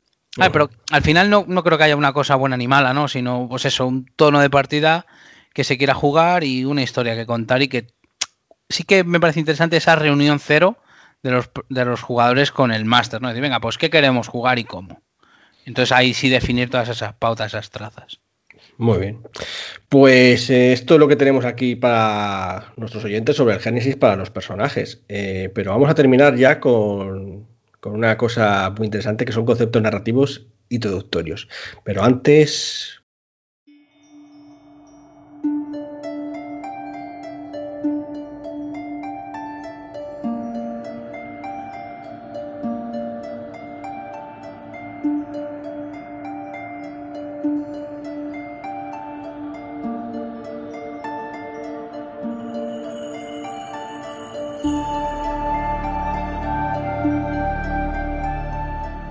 esta sección que estrenamos en la Posada Mil Caminos vamos a intentar dar recomendaciones sobre juegos de rol mm, que, bueno, que van saliendo o que quizá no tuvieron en su momento suficiente eh, eh, altavoz, ¿no? Y vamos a empezar con un juego que, bueno, que es un poco oscuro, según parece, se llama En la Oscuridad. Nos va a hablar de ello, de él, eh, Miguel. Y bueno, ¿nos puedes contar un poco quién lo ha hecho? Eh, si está aquí en castellano o... Muy bien, bueno, buenas, buenas a todos y tal. Y bueno, vamos a empezar con esta pequeña recomendación del juego. Pues sí, efectivamente, como dice Pablo, vamos a hablar un poquito de La Oscuridad. Es un juego de ciencia ficción, eh, para un poquito enmarcarlo. Es de Kobayashi, que a mucha gente le sonará que es el autor de Ratas en las Paredes. Y sí, afortunadamente lo tenemos en castellano aquí en, en España, eh, gracias a la gente de, de Hills Press, que lo sacaron en el 2019. Esto, Kobayashi, lo dices como si es alguien muy conocido. ¿Es, de, es de, algún, de, algún, país de Estados Unidos, de Europa? ¿De quién? Pues no conozco tanto yo a eh, texto y diseños de Alexandre Kobayashi Genet. Sí. Eh, a ver, eh, se le conoce, a, o sea, es el autor de En la Oscuridad, por un juego que se llama Ratas en las Paredes, que la verdad es que ha, ha, tenido bastante éxito dentro del mundillo del terror, porque bueno, es un sistema que mucha gente está usando para hacer partidas de la llamada, o sea, dentro uh -huh. de, de los mitos. Vale, este no tiene nada que ver, digamos, en el sentido por el contexto y la ambientación, ¿vale? Pero bueno, la gente de, del indie o, o que haya eh, jugado a ratas le, le, sonará a este autor, claro. Y bueno, pues, eh, ¿qué tal si, o sea, vale, ya sabemos que lo ha hecho, la editorial aquí en España. Eh, cuéntanos, porque bueno, veo por la portada que efectivamente es muy, digamos, discreta, es muy oscura, ¿no? Eh, ¿De qué va la ambientación de, de este sí. juego? Pues a ver, sí, efectivamente, la verdad es que aparentemente, si es la, la, la portada, ¿no? Parece que eh, vemos un juego de, de, terror. Y es una, una, portada bastante minimalista. me gusta un montonazo la, la portada. El, de, las ilustraciones dentro del libro son, son geniales. Y bueno, pues ¿qué nos encontramos en la oscuridad? Pues es un libro de ciencia ficción pero una ciencia ficción es eh, no ciencia ficción space opera, sino una ciencia ficción que nos va a recordar a Eclipse Fase, Mindjammer, Blue Planet y bueno, en series, pues, bueno, de Expanse, que creo que la estáis viendo vosotros, sí. y Altered Carbon, ¿no? Que la conocemos la conocemos más debido a la serie que salió, aunque es una novela bastante antigua, ¿vale? Podría ser también rollo como eh, los videojuegos rollo survival horror y cosas así. No, no, no. A ver, es una ciencia ficción en la cual, vale, a ver cómo, cómo lo contextualizo realmente no es una ambientación cerrada, ¿vale? Esto que hemos dicho son trazas. Eh, lo que aporta en la oscuridad, al ser ciencia ficción, son, digamos, un contexto muy concreto, que ahora hablamos de ello si quieres, en el cual los jugadores y el máster, en base a una serie de trazas, van a crear el mundo, digamos, a, a su imagen y semejanza, como les gustaría que fuese en la oscuridad, ¿vale? No, no hay una ambientación cerrada, un lore concreto de, del juego, ¿vale? Sino unas trazas en los cuales jugadores y máster van a querer enfocarlo de una determinada manera u otra, ¿vale? Uh -huh. a, a, lo que voy, las trazas que te da en la oscuridad, luego vemos ya un poquito el, la organización del libro, eh, las tres eh, pilares en los que se basa es que se puede hacer una copia de seguridad de la conciencia humana, ¿vale? Eso nos recuerda lógicamente a Altered Carbon, ¿vale? Y uh -huh. la puedes descargar en una funda, ¿vale? Sí. Luego, la otra pata que tiene es que es posible viajar más allá del sistema solar, con lo que ello implica, ¿no? Digamos, el, uh -huh. la exploración espacial. Y luego es que se han encontrado vestigios de una civilización extraterrestre, que no te explican esa civilización extraterrestre cómo es, pero no ha existido un contacto con esa civilización, ¿vale? Entonces son como esa serie de trazas en las cuales luego son como una especie de potenciómetros que cada partida, cada, mesa de juego puede darle mayor o menor peso en el función de cómo quieren enfocar sus partidas de, la oscuridad, ¿vale? ¿Y, cuál es el elemento de terror? Es que realmente no existe un elemento de terror. ¿Por qué piensas que hay un elemento de terror? El nombre. el nombre. A ver, lo que te centra el, el juego, digamos, lo que te quiere hacer o intenta mostrar es cómo es la humanidad bajo cierto tipo de, de avances o de cambios que suceden en, en, ella. Entonces, los jugadores no son héroes al uso, como pueda ser una space opera o otro tipo de cuestiones, sino cómo reaccionarían frente a situaciones, siendo humanos normales, con la tecnología correspondiente a la época, frente a cosas que la humanidad está empezando a descubrir o se enfrenta a ellos. Quizá el título venga por ahí, ¿no? Es decir, no hay una certeza de cómo van a ser las cosas bajo ciertas bajo ciertos descubrimientos, ciertos avances y demás, pero no tiene una componente de terror que podría tenerla, por supuestísimo que sí, claro. Bueno, quizá no de terror, quizá sí que hay un horror, pero no un horror en plan de sanguíneo, ¿no? Sino más bien un error de no saber qué es lo que depara, ¿no? El futuro con estos eh, avances sociales y tecnológicos, ¿no? Eh, avances sociales, tecnológicos y luego sí, ese, ese, contacto, esos vestigios que se han encontrado, que sí que te podrían llevar a una partida, por ejemplo, a enfocarlo como pudiera ser una mm. gran peli Alien, ¿no?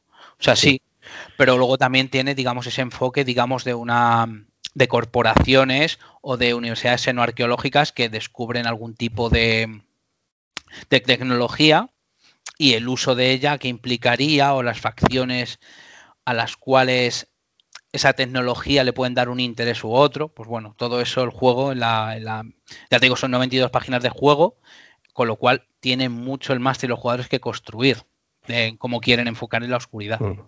O sea que es más bien la ambientación, aunque hay una ambientación real, no es que no esté escrita, pero es más bien unas pinceladas. El resto lo construye jugadores y, narrador como consideren apropiado, ¿no? Para esa aventura. Exactamente, hay como una especie de un contexto, ¿vale? Y luego, en base a cómo quieran los jugadores y másters que sea esa partida, pues le darán mayor o menor peso a, a, a esa, a, esas, a esas, digamos, etiquetas o pilares, ya te digo, porque te he comentado, o sea, los tres pilares en los que se basa, pues claro, aporta mucho en lo que qué significa la inmortalidad de la conciencia humana, el viaje interestelar, la vida extraterrestre, y, pero no está cerrado nada, ¿vale? Si me, intento explicar yo de esa manera. ¿Y, y cómo, y, pasando al siguiente apartado, cómo está estructurado esta forma el libro? ¿Cómo, lo presenta esta forma de, bueno, en 92 páginas tampoco da para tanto, creo, o sí?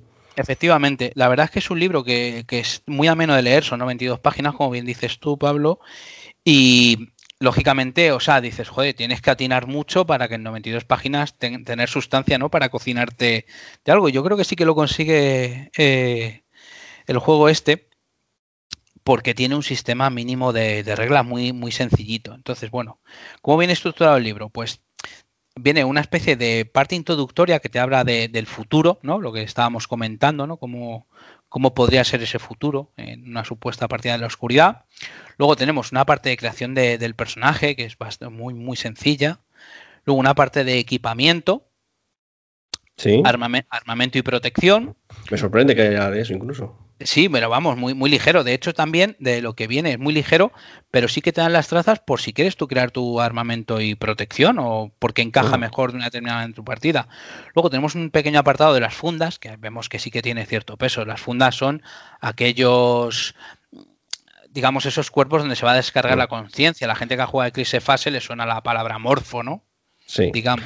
Y Altered Carbon también, o sea, que están usando las mismas historias, ¿no? Sí, sí, sí, totalmente. O sea, vemos que, que en la oscuridad es, digamos, su Transhumanista, par- lo dice. Sí, propio- exactamente, efectivamente. Y- del libro. Sí, de hecho, como tú decías, decías, o sea, puede haber terror ahí, hostia, pues el transhumanismo plantea un montón de incógnitas y de inquietudes, ¿no? Que, sí que podría plantear unas cuestiones de, de terror, ¿no? En torno a la identidad y demás.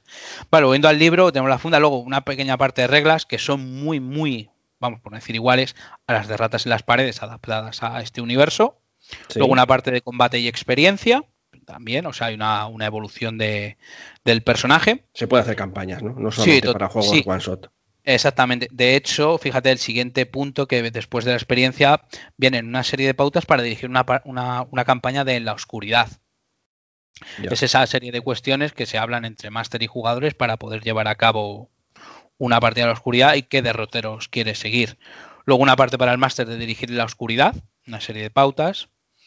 Luego el universo, viene lo que hablamos, ¿no? Una serie de, digamos, de, de- de etiquetas que tocar para, digamos, contextualizar tanto a a los jugadores en la partida que van a jugar. Hablan de armamento, colonias, comunicaciones, corporaciones, cómo es el crimen, cómo es la economía, ¿no? Eh, las fundas, cómo se cuestiona la inmortalidad o la mortalidad, la religión, la justicia, el tema de las ig- inteligencias artificiales, eh, medicina, mundos virtuales, robots, copias bueno, de lo- seguridad. Lo que viene O sea, siendo la ambientación, realmente. ¿no? Exactamente, lo que es, ¿no? llaman ahora el lore, ¿no? De todo ese Sí. juego, pero que no es cerrado, que es lo que siempre remarco, que en este juego te, te dicen que no es una ambientación cerrada, sino que de alguna manera tú y tus jugadores, el máster y sus jugadores, decidan cómo quieren que sea en base a esas trazas, ¿vale? Que esa a mí es una parte que me, me gusta de- del juego.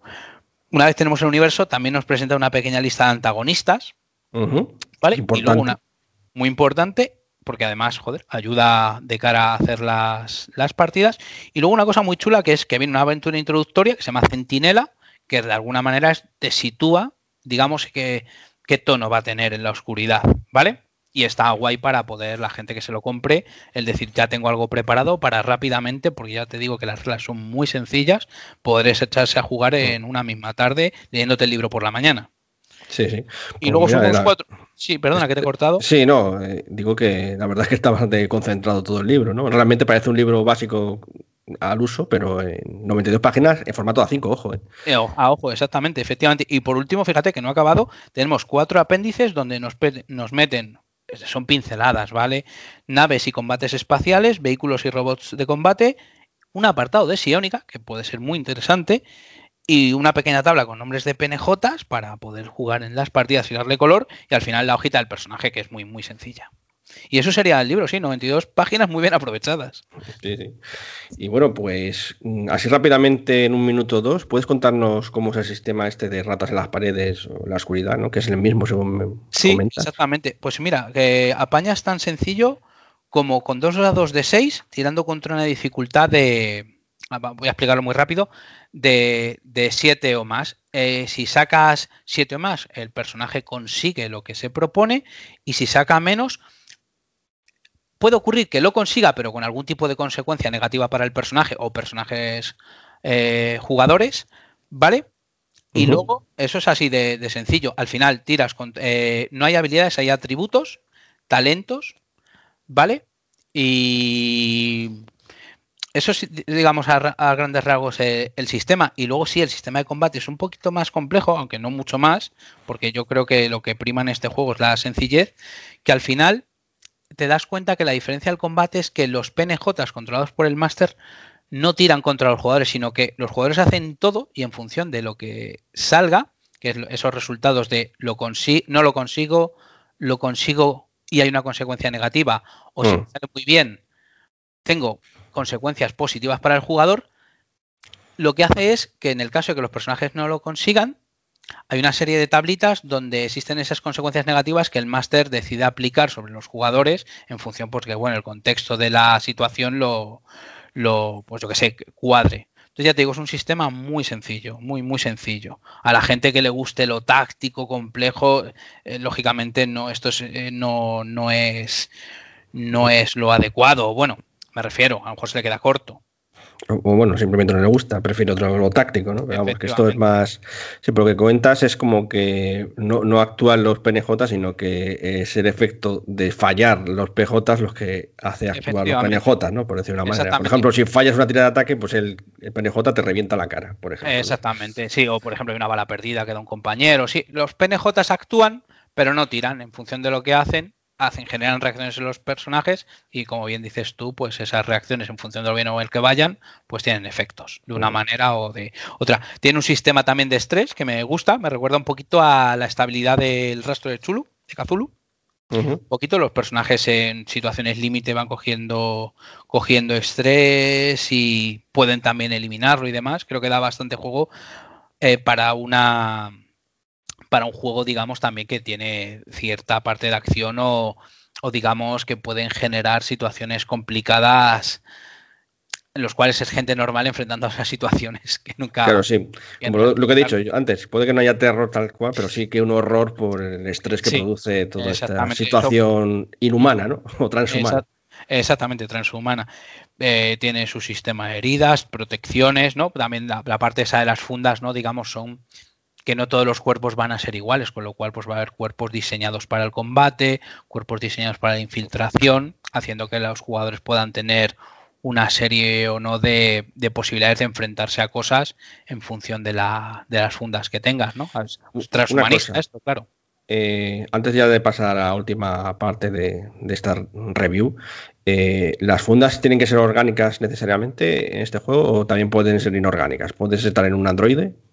A ver, el- el- ahí tiene su apartado de fundas, vienen diferentes fundas y tenemos, eh, digamos, eh, mm, fundas que te vienen dadas y algunas trazas que te dan para hacértelas tú, con lo cual pueden ser inorgánicas o orgánicas llegado el caso. El juego en las que vienen son fundas de combate, lógicamente para soldados, fundas de exploración, digamos, para misiones de exploración alienígena, fundas de infiltración, incluso una funda de negociación, ¿no? Alta- altos cargos corporativos que puedan necesitar una serie de, digamos, de, de habilidades para las negociaciones, la empatía y demás, pues bueno, existen ese tipo de fundas. Funda de trabajo, ¿no? Hay, existen colonias eh, en asteroides donde a lo mejor se extrae mineral, pues joder, fundas de trabajo que puedan que puedan No necesita respiración, por eso pregunto, cosas así. O, o incluso formas eh, no antropomórficas. ¿También es posible eso? Por poder posible, sí. En el juego no vienen como tal, las que te estoy leyendo eh, son las que vienen en el juego. Hay fundas sintéticas eh, con diferentes mejoras, porque luego la- las fundas vienen, digamos, que te dan una mejora al cuerpo, que es uno de los atributos de los personajes. Te viene una descripción de cómo es, el coste. No todo el mundo puede hacer a todas las fundas, eh, de hecho hay bastante control sobre las fundas. Y luego que, digamos, que, que aporta. Si quieres te leo una así para que los oyentes Sí, por una ejemplo, una rápida, por ejemplo, vamos a coger, eh, por ejemplo, mira, una que te da mejora física, ¿vale? Por ejemplo, anguila.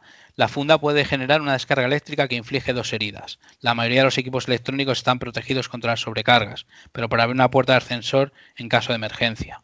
¿Vale? Aracnomanos, pues te puedes figurar, es otra también.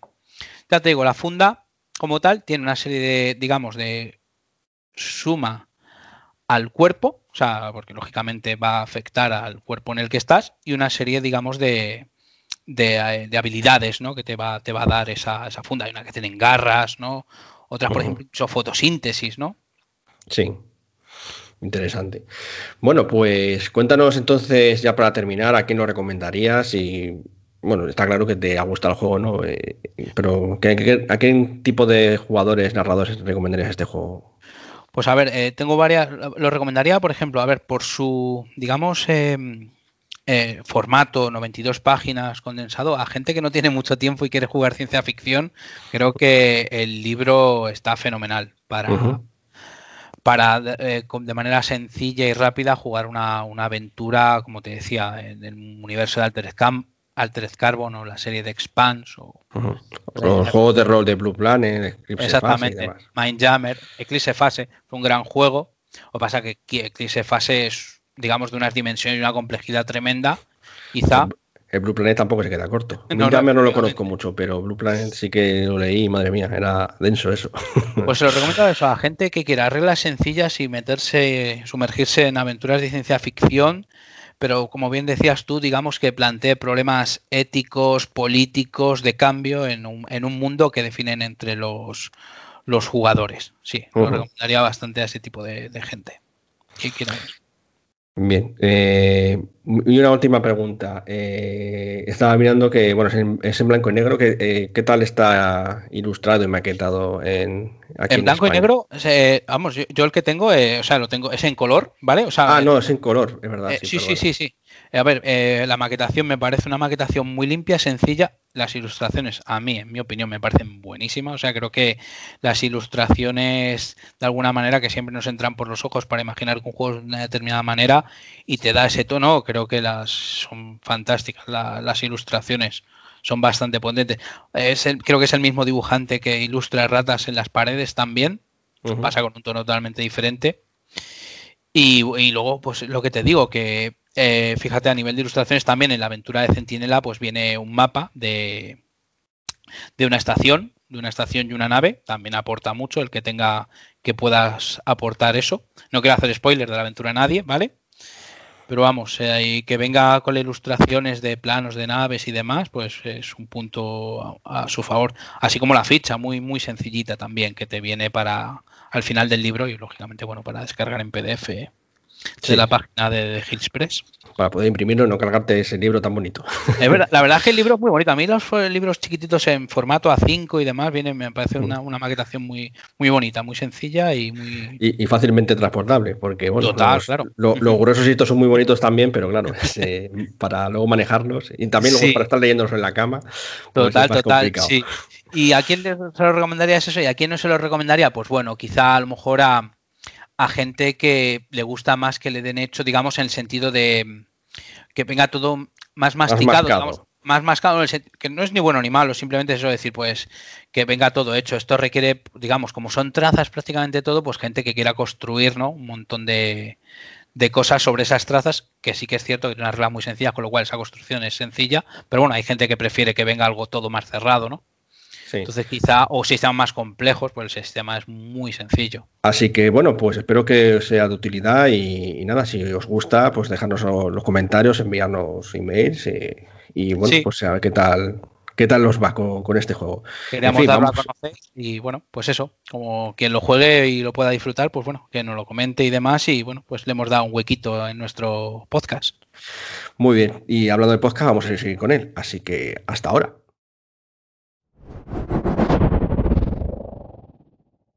¿Cómo introducir, digamos, cómo hacer la primera escena? Yo diría, ¿cómo sería la primera escena eh, que debemos meter en una campaña o one shot o lo que sea para empezar una partida? Esto también es un poco personal y tampoco me queda muy claro si hay una respuesta correcta en todo caso. Aunque quizás sí que hay algunas respuestas incorrectas, no sé, no sé. Eh, esto también viene un poco del lado del cine, la literatura y, demás, porque, bueno, siempre ha, ha habido mucho debate al respecto. Pero en los juegos también creo que es súper importante, porque si no consigues atraer la atención de los jugadores, ¿no? En la primera escena, pues a lo mejor, aunque luego puedes recuperarla, no, es- no es tan fácil a lo mejor como una película, o sí, no lo sé. Eh, pues puede ser un poco pluf, ¿no? Entonces, ¿cómo hacer una buena primera escena ¿no? de, una, de una campaña, partida, lo que sea? Ahí yo tengo algunas ideas. Eh, por un lado está, por ejemplo, que la primera escena que sea de acción. Muy parecido a que nos lo, lo que nos hizo Sergio en su partida, que eso lo hacía en el kit de iniciación de Star Wars, ¿verdad, Sergio? Que directamente sí, sí. nos están es. persiguiendo unos gamorreanos y, y hasta estamos ahí y nos están persiguiendo. hay, que, hay que a, leches o esconderse o lo que sea, ¿no? Eh, eso es una opción. Eh, luego hay otra opción que mucha gente, no sé si comparte o no, pero tiene muchos detractores como gente que le gusta, que es poco a poco, en plan, empieza poco y va increciendo, ¿no? Como que pues, es un día normal y se van poniendo las cosas jodidas a lo largo de las horas. Eh, luego, otra, que también eso en el cine y en las series y tal lo odian a muerte, por lo que tengo entendido, que luego hay también divergencias, que es la típica voz en off. Que venga aquí el máster, el, el arquitecto de Matrix, por decirlo de manera, y te cuente la película, te diga, pues allí estaban los elfos encabronados y los humanos allá, y no sé qué, y te cuente toda la historia y sacas un monólogo y luego los jugadores se queden así como patidifusos o muy interesados, no sé. Pero el caso es que no, no, participan. En plan, no participación, sino que te petan la, el monólogo y ala. Y bueno, pues eso es así una de las ideas que, que suele haber en, en este aspecto de, iniciación a una campaña o historia y tal. Entonces, bueno, quería saber vuestra opinión al respecto de, esto, de qué os gusta más o menos. Empezamos por Alberto, como la anterior ocasión. Pues, a ver, yo me gusta, o sea, podría no, no, me no, me decidiría por ninguna de las tres que has dicho. Las tres me parecen interesantes mientras estén bien hechas. Lo único que dejaría más, que tendría más cuidado es en que en la introducción, que estén ya todos los personajes, cada uno en su momento, pero que todos vayan teniendo como su momento, como si fuera una obra coral en el que todo el mundo, pues primero uno, luego otro, luego otro, y aunque luego a lo largo de la crónica o del reto o lo que sea, cada uno tenga su momento, porque pues uno es el informático y el otro es el pega hostias, y cuando hay que programar algo, el pega hostias no va a hacer nada, y cuando hay que pegarse, el informático no va a hacer nada, pero que al principio todo el mundo tenga como su pequeño momento, su minuto de gloria para la introducción total. Y luego ya me da igual pues que hagas la historia pues con voz en off, que lo cuentes, o de un modo o de otro. Ahí la verdad es que no, no me importa cómo, mientras esté bien hecho, no me importa, cualquiera de, las, de los modos me parece válido. ¿No crees entonces que poco a poco a lo mejor, como dicen algunos, es un poco lento y a lo mejor no es lo no, más adecuado para... Es interesante, al final es como una serie. Hay series que empiezan muy lentas, nosotros que vemos muchas de ciencia ficción, las de hace 10 años y 15 años lo sabemos, que eran súper lentas y hasta que arrancaban te tenías que ver dos temporadas. Sí.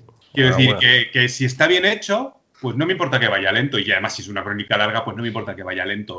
Que, que, vayas descubriendo poco a poco las cosas. Hombre, tampoco te pase. Es decir, si llevas ya eh, tres meses jugando y todavía sigues en una pista ahí como si fuera el cool, pero en, en extendido, ya dice, pues ya que ya doy vueltas aquí como un hámster en una rueda. Sí, pero no. por eso te digo que si está un poco medido, me da igual que empiece lento. Que empiece con un combate, pues guay, en una escena de acción. Que empiece, que nos cuenten, hagan una introducción en voz en off, pues tampoco me importa, porque ya tú vas más prehecho a lo que vas a hacer. O sea, te digo que mientras esté bien, me, me, Mm. me parecen todos métodos válidos, interesantes todos. Bueno, ¿y tú, Claudia? ¿Qué opinas? ¿Cómo, cómo lo ves? Que a ti te gusta la narrativa y eso, como... El, sí, como dices, a mí me gusta la narrativa. El, el, hecho de que de empezar directamente, directamente, primera escena, primer minuto en una pelea. Mm, Yo, yo no digo una pelea, una acción. Puede ser una persecución o, o- o ni siquiera un- o una, sensa- o por ejemplo, esta una situación social, digamos, tensa, ¿no? En plan muy tensa. Eh, me, parece, me parece que no, que por lo menos tienes que tener los cinco minutos previos de decirte cómo has llegado hasta esa sala para estar en esa reunión, porque estás ahí. O, ¿sabes lo que te quiero decir? No te quiero decir una mega introducción, pero que sí que necesita un poquito de previo de decir por qué estoy aquí en esta situación, ¿vale? De por qué estaba en esta calle que ha estallado la bomba y no estaba en, tres calles más allá, porque estaba en esta reunión social, porque estoy en este planeta para que me estén persiguiendo. Eh, eh, algo un poquito de, de, previo sí que lo veo, la, el empezar directamente con la, con la escena tensa me parece un poco de más. O que a lo mejor eh, puede ser que empiezan las cosas tal en, en, la de en la Luna Escarlata, hubo, empezamos con una situación tensa, pero fue construyéndose esa situación tensa a lo largo de la ses primera sesión. Uh -huh. No fue el minuto cero, por así decirlo. Eso me parece bien, el que esa situación tensa se, se desarrolle en la primera sesión, pero se construye a través de la, de la primera sesión lo de empezar directamente con, el, con el, la tensión no me, no, me, no, me, no me termina de entrar. El que te suelten la chapa, en el fondo mmm, siempre te van a soltar algo de la chapa, porque algo el máster siempre te tiene que introducir de la situación, del mundo, de, de, por de, de lo que estábamos hablando, de por qué estás aquí. Lo que pasa es que entiendo que tiene que ser que esté bien hecho y que esté medido. Pero en el fondo siempre va a existir, aunque empieces por la situación tensa, eh, me parece. Y entonces, ya lo del eh, entonces me parece que es que en el fondo lo, todo, todas las cosas deberían estar, las tres cosas, no sería una sola, pero que hay que encontrar el equilibrio entre ellas, por así decirlo. Muy bien. Pues, José, cuéntanos. ¿Qué es lo que, que tú también eres un seriófilo especialista? Seguro que has visto muchos inicios de series. Y a ver, ¿cómo, cómo lo Sí, haces? ¿Cómo, cómo- eh, pues si es trasladable a los juegos de rol.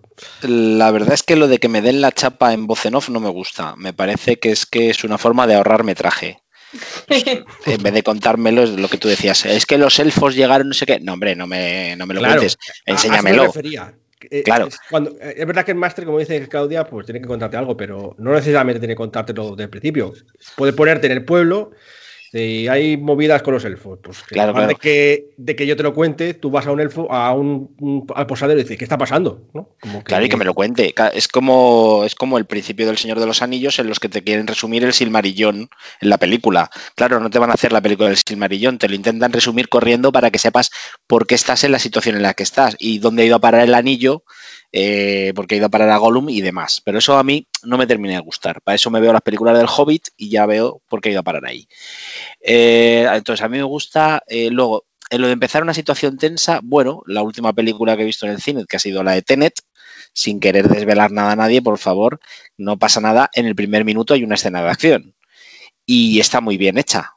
Es decir, pero luego para la escena de acción y ya te introduce otra vez en. Ya tienes un momento normal y te va desarrollando la película poco a poco. Y luego tiene sus picos de acción entre medias. Eso, eso me gusta, eso no está mal o que lo uses como un flashback. Es decir, estás en una situación de acción y de repente dices, espera, te voy a decir por qué he llegado aquí. Y empiezas la partida en, en una situación normal.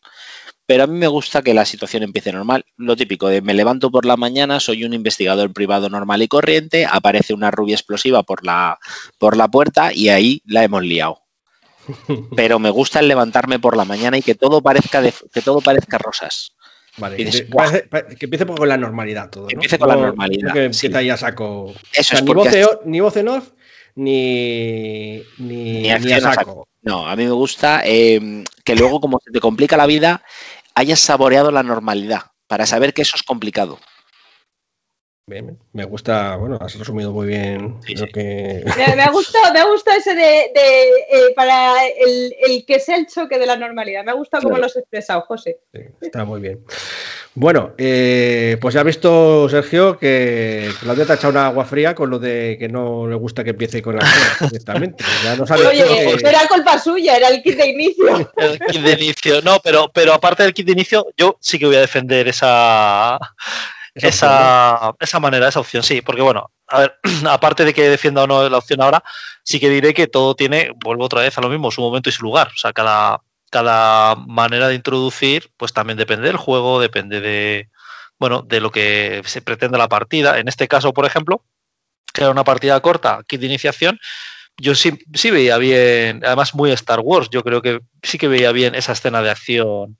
De eh, todas formas, he de Sí. decir que en esa escena de acción del principio tal, pero no carecías de esa previa de por qué estábamos en esa. Porque tú cuando te leías No, el trasfondo claro. de tu personaje sabías por qué estaba en esa situación, que es Sí, a lo claro, que me claro. refiero. Siempre, O sea, que- pero siempre, siempre, siempre lo que ha dicho Pablo antes, ¿no? Siempre hay algo que sabes. No empiezas, toma, no, no sabes ni a qué vas a jugar, toma la ficha, hombre, sería otra opción, ¿eh? Ojo. Toma la ficha, no sabes a qué vas a jugar y estás en, mitad de una calle en un tiroteo. Y dices, hostia, bueno, es otra opción. Pero a mí sí que me mola empezar con una acción porque entras ya, voy a hablar un poco mal, con el culo torcido, ¿no? Dices, hostia, ¿qué pasa aquí? Y a partir de ahí. Te pues, activa, ¿no? ¿no? Te mete ya la escena. es- porque no, aparte que eh, es una forma de empezar que a lo mejor no se hace tanto, no sé, yo en partidas sí que a lo mejor empieza todo más suave normalmente o, o no sé. Entonces, de repente, pum, empezar con la acción, a mí sí me gusta. A lo mejor no hacerlo siempre, pero sí que me gusta que haya... Sí, que, que- que Que te metan ya en el berenjenal. aunque Luego ya irás descubriendo por qué estás ahí, a lo mejor, o bueno, depende de lo que sea, eh, de lo que haya, pero sí, efectivamente, a mí sí, sí me gusta. Y Lo que te dé la chapa, ¿qué tal lo llevas? Pues depende, ¿no? Que me cuenten toda la historia del Fading Suns antes de empezar a jugar al Fading Pues Esto, es una, esto es una larga historia. Esto es una larga historia de 40.000 años, ¿eh? efectivamente. eh, pues te digo una cosa, una crónica como la de Freddy Sanz que duró muchísimo y que en ese momento teníamos que estar en contexto, es que es lo que pedía, ¿no? Es lo que requería. Es que, eh, bueno, el. Esto hay que reconocer que esto es un poco como lo que hemos hablado pues, al principio, lo de Fading Sun, para los oyentes que no lo sepan, eh, Fading Sun es un juego de, de ciencia ficción un poco raro, ¿no? Tiene, hay una historia pff, con muchas berenjenales. Y es que yo no sabía, o al menos en su momento, que éramos, yo qué sé, tendríamos 18 años o algo así, cuando Sí. jugamos algo así, o 17, una cosa así. Yo no sabía cómo meteros eh, todo ese cebollazo de conocimientos. O sea, ¿cómo voy a dejar sueltos siendo el noble de una casa? Y dice, ¿pero de qué casa? ¿Qué, ¿Hay emperador? ¿Hay reyes? ¿Qué, qué, qué es esto? No, ¿Sabes? contarlo, Es que sí. supuestamente vuestro personaje sí lo sabe. Entonces, no se me ocurrió otra forma que lo de la voz en off, y por eso desde entonces me estáis pitorreando con lo de que os di una chapa de la hostia, y es verdad, os di una chapa de la hostia, porque es que no sabía cómo introducir eso de otra forma, ¿no? Entonces, No, pero bueno, es lo que decimos, cuando lo requiere, pues oye, una voz en off, e intentarlo hacer lo más ameno posible, que te cuente la historia y ya está. Y con respecto a lo que decía José de la peli del Señor de los Anillos, yo, si mal no recuerdo, el Hobbit salió después.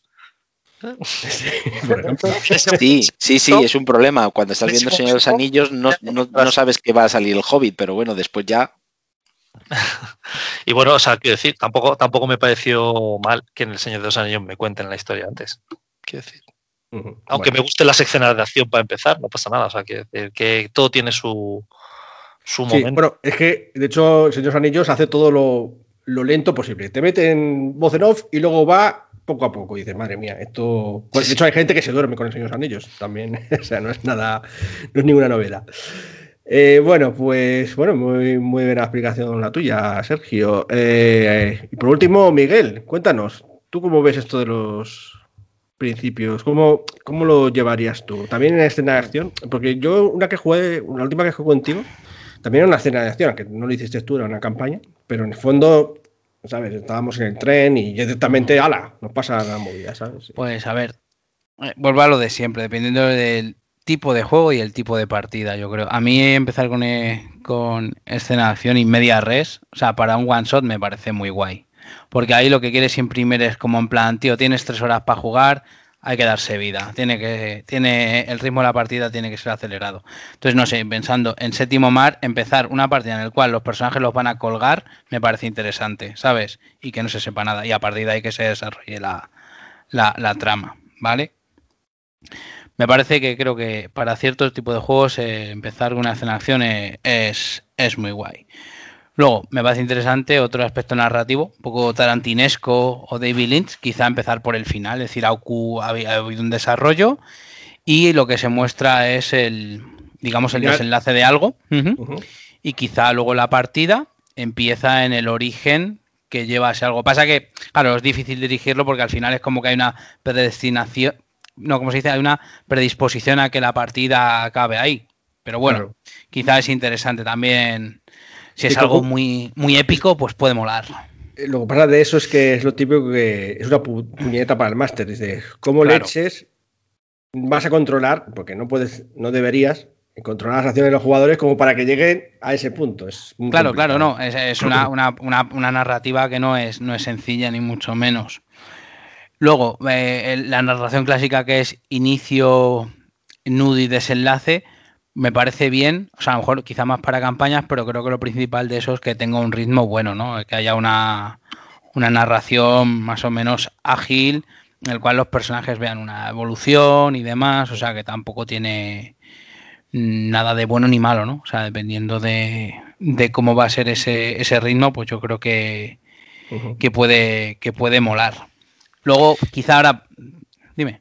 Sí, no, iba, no sé si ibas a hablar sobre eso. Era, quería preguntarte sobre qué opinas de cuando metes ambientaciones muy raras, lo de la voz en off y eso, meter ahí un arquitecto Ah. de Matrix contándote la chapa. A, a mí, a ver, no me parece mal, pero sí que lo he comentado antes, que a lo mejor si voy a jugar con un grupo de jugadores que no conocen un juego, hay una reunión cero donde cuento todo ese contexto, les predispones, le- digamos, les amueblas un poco la cabeza y la sesión 1 eh, apalante, o sea, sin voz en off ni nada. Creo que lo ha dicho José antes, es no me lo cuentes, muéstramelo. ¿Vale? Sí me, me mola más, de alguna manera, narrado. ¿Vale? Imagínate, estoy pensando en un juego como Eclipse Fase, que es un juego de una de ciencia ficción, si no lo han escuchado los, los oyentes, una ciencia ficción bastante dura, un, mun- un universo muy complejo. Hostia, que, que- que no vale para un one shot. O sea, puedes jugar un one shot, pero no- ni de coña te, te, te, te amolas la cabeza por mucha voz en off o en on que haya, ¿sabes? De ese juego. Sí. Al final, pues juegas una pequeña parte y a lo mejor te coges de decir, hostia, es un juego transhumanista, pues venga, voy a enseñar unas pinceladas de transhumanismo y pongo a los jugadores ahí. ¿sabes? Claro, porque esto no es tan fácil como en una serie o una película. Claro. En la que sí que hacen eso de que no te cuentan, no te- por ejemplo, Altered Carbon, no te, no te dan la chapa de que, bueno, un poquito solamente, dicen que hay pilas y tal. Pero realmente eh, no te cuentan casi nada, solamente lo vas entendiendo a lo largo de la historia. Pero claro, Claro. los personajes sí saben en qué mundo viven, pero los personajes de un juego de rol no lo saben. A a ver, yo creo que es, es eh, o sea, ambas cosas me parecen chulas. O sea, es decir, que un jugador vaya a lo mejor, o sea, que el per- los personajes vayan descubriéndolo, me mola, si queda bien para la, para la, para la historia. O sea, creo que, ya te digo, con esa reunión cero donde se habla qué, qué juego vamos a jugar, qué tono queremos jugar, me parece una, digamos, lo suficiente como para poder ya decir, los jugadores son capaces de poder apañarse en este mundo poco. Además, joder, no vas a contar todo, mola descubrir las cosas. ¿no? Sí. Ahí tiene que haber un factor, digamos, sorpresa. Digamos, de, me salgo de mi zona de confort y ahí más o menos me, me muevo. Ahora los juegos más indie, que es lo que te iba a comentar, PBTAs, por ejemplo, que es narración compartida, pues ¿por qué tiene que empezar el máster? Digamos, a lo mejor el impulso narrativo empieza con un jugador que quiere contar una situación, hostia, que pone, digamos, eh, fuera de juego a todos los jugadores y a partir de ahí empieza la movida. Bueno, es otra, otra opción más, ¿sabes? Y bueno, al final, pues, es que tampoco en esto hay una ciencia, ¿no? O sea, es decir, hay una serie de cuestiones, más o menos que son las que hemos hablado, y que yo creo que dependiendo del tipo de partida, tono, juego, pues adecuan más unos a otros. No es que haya mejores ni peores, es un poco como la cocina, ¿no? Es decir, pues ahora he hecho un poquito de sal aquí, un poquito de pimienta allá, Vale. y dependiendo del plato, pues bueno, pues afino más una cosa u otra.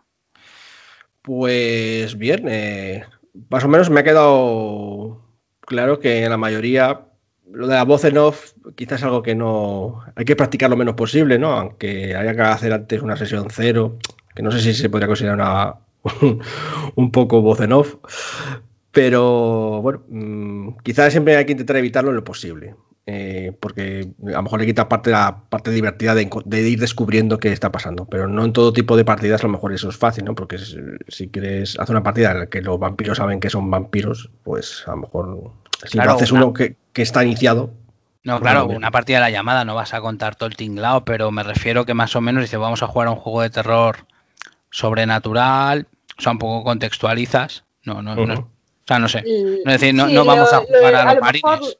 la- a lo mejor lo clave es que eh, te puedes evitar la voz en off, pero mm, de soltar la chapa en ese sentido, pero de alguna manera, eh, si llegas a un universo completamente nuevo que los jugadores no conocen, sí que es verdad que les tienes que situar, pero a lo mejor lo que pasa es que lo puedes hacer de manera, en lugar de te suelto la chapa el primer día, lo haces de manera mm, eh, Gradual. con la- ¿no? gradual mientras, por ejemplo, están preparando los personajes. O, de hecho, por ejemplo, para Starfinder nos tuviste que contar que era lo del punto de, de inflexión este en el que han perdido la memoria de lo que ha ocurrido y que es la deriva, porque eso es conocimiento general, como para nosotros es conocimiento general eh, lo que es un móvil. ¿Sabes lo que quiero Sí, decir? de hecho en Starfinder intenté un poco no daros la chapa porque ya venía de lo de Fading Suns y ahí co- cobré mucho.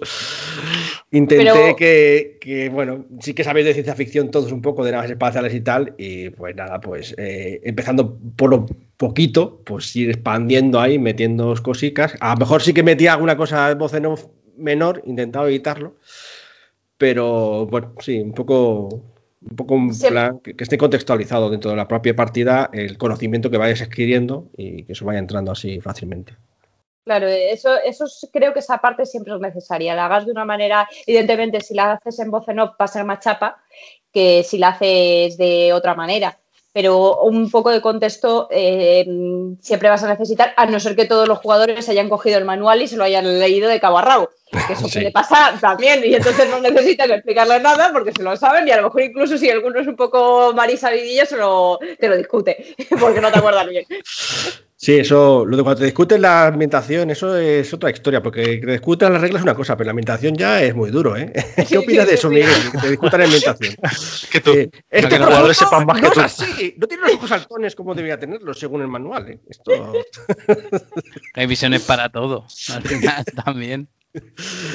Bueno, pues bueno, bien, eh, creo que nos ha quedado un buen podcast de, sobre la génesis de, de lo que es una partida de rol o campaña o, o meta campaña y esos conceptos, ¿no? Y bueno, espero que con esto os ayude un poco a, pues eso, a elegir bien vuestra, vuestro juego, eh, la manera de introducir vuestros personajes y así como la primera escena que creo que, no sé, podríamos a lo mejor indagar más sobre otros inicios de, plan de giros y tal, pero yo creo que eso ya, ya no sé, la génesis de lo que es la campaña, ¿no? Así que yo creo que con esto tenemos una buena, una buena base y bueno, si tenéis otra opinión, pues ya sabéis, lo dejáis en los comentarios, os enviáis emails o lo que queráis. Pero no os vayáis todavía, que José y yo os vamos a contar qué es lo que, va, qué es lo que ha salido o va a salir en septiembre. Así que Chicos, chicas, parroquianos, parroquianas, nos vemos el próximo mes aquí en la Posada Mil Caminos. Adiós. Adiós.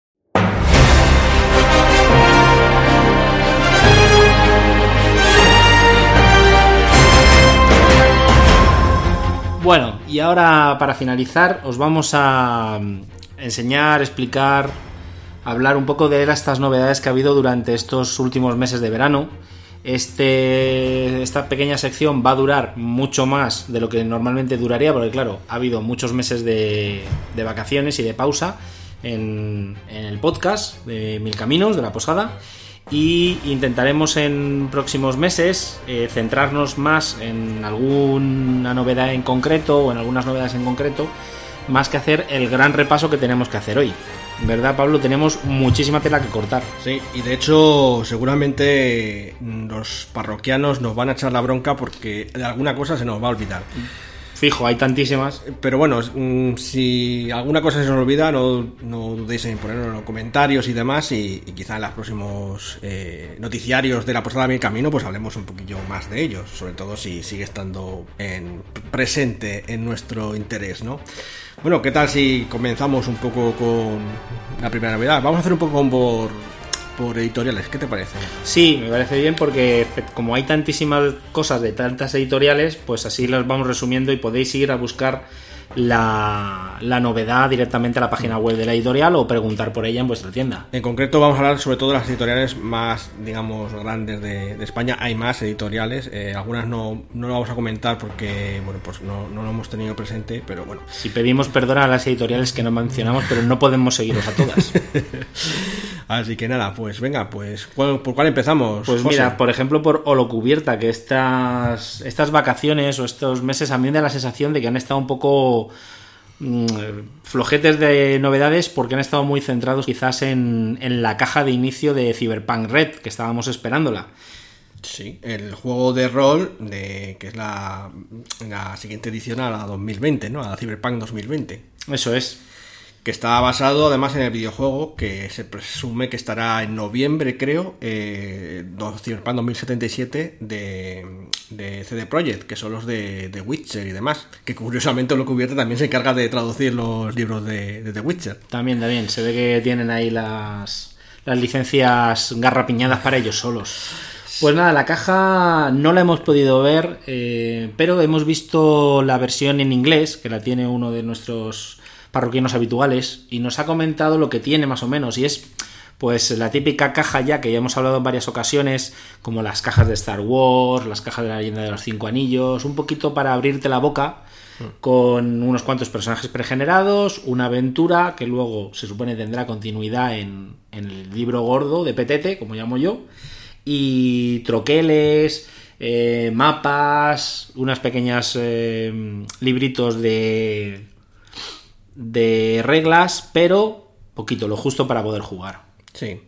Yo sé que, que nuestro parroquiano habitual se quejaba de que, bueno, que le faltaban muchas cosas, ¿no? Ah, le faltan los Netrunners. Los Netrunners, claramente. Yo lo he visto, yo sé que la he visto la caja eh, en inglés y, bueno, no sé, la veo, pues sí, es muy de inicio, la verdad. Mira así las reglas mínimas y eso. eh, recuerda mucho al antiguo, al Cyberpunk 2020, supongo que es lo que quieren hacer, hacerlo así. Yo no sé cómo será la edición final. Yo esperaba, la verdad, que fuese un poquito más diferente. Pero bueno, eh, según tengo entendido, la versión final estará ya, digamos, en el 2077. Esto es en 2040, creo, la que te presentan. Que es, bueno, lo, lo de Red es porque hay una especie de niebla roja de una guerra nuclear y demás. En fin, mm, ¿qué más contar de eso? No mucho más, yo creo, ¿no? No, la verdad lo he dicho, es una no está mal de precio, las calidades me consta que son muy que son bastante buenas, han hecho algunos retoques eh, de la edición inglesa que les explicaban ellos mismos en un vídeo que tienen en, en su página web, lo podéis entrar a ver y te cuentan todo lo que viene en la caja con todo lujo de detalles y te lo van enseñando todo. Muy bien. Bueno, pues eh, vamos a pasar a otra editorial, si te parece bien. Eh, en este caso, no solo rol. Y voy a empezar por la pantalla de detectives de monstruos. Bueno, ¿qué nos puedes decir de eso, José? Pues a ver, la pantalla de detectives de monstruos es la pantalla del detective veterano. Es un juego para jugar con los niños y, a ver, una pantalla siempre da mucho empaque. Es para que esos niños que se te suben a las barbas sepan hasta qué límite hay.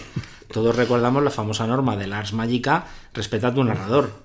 Pues yo creo que la pantalla da ese punto de, de separar al, al, que manda del, del, que tiene que obedecer, que son esos diablillos. Eh, No tiene nada más la pantalla, solamente es la pantalla, no había ninguna aventura ni nada al principio. Me parece que no, solo es la pantalla. Por lo que he podido ver, la pantalla del juego con tres paneles. Ya está. Bueno. Muy, bon muy bonita, muchos colores. Pero bueno, no está mal. Siempre se, siempre se agradece que, que ciertas líneas de juego no sean olvidadas uh -huh. y vayan sacando cosas. Como por ejemplo la pantalla del pony, el pequeño pony, ¿no? Efectivamente, deberían de sacarla. Yo estoy muy enfadado porque con mis cejas juego mucho al pequeño pony y la verdad es que la pantalla se hace necesaria. Por, más que nada porque viene una aventura que continúa de la aventura del libro.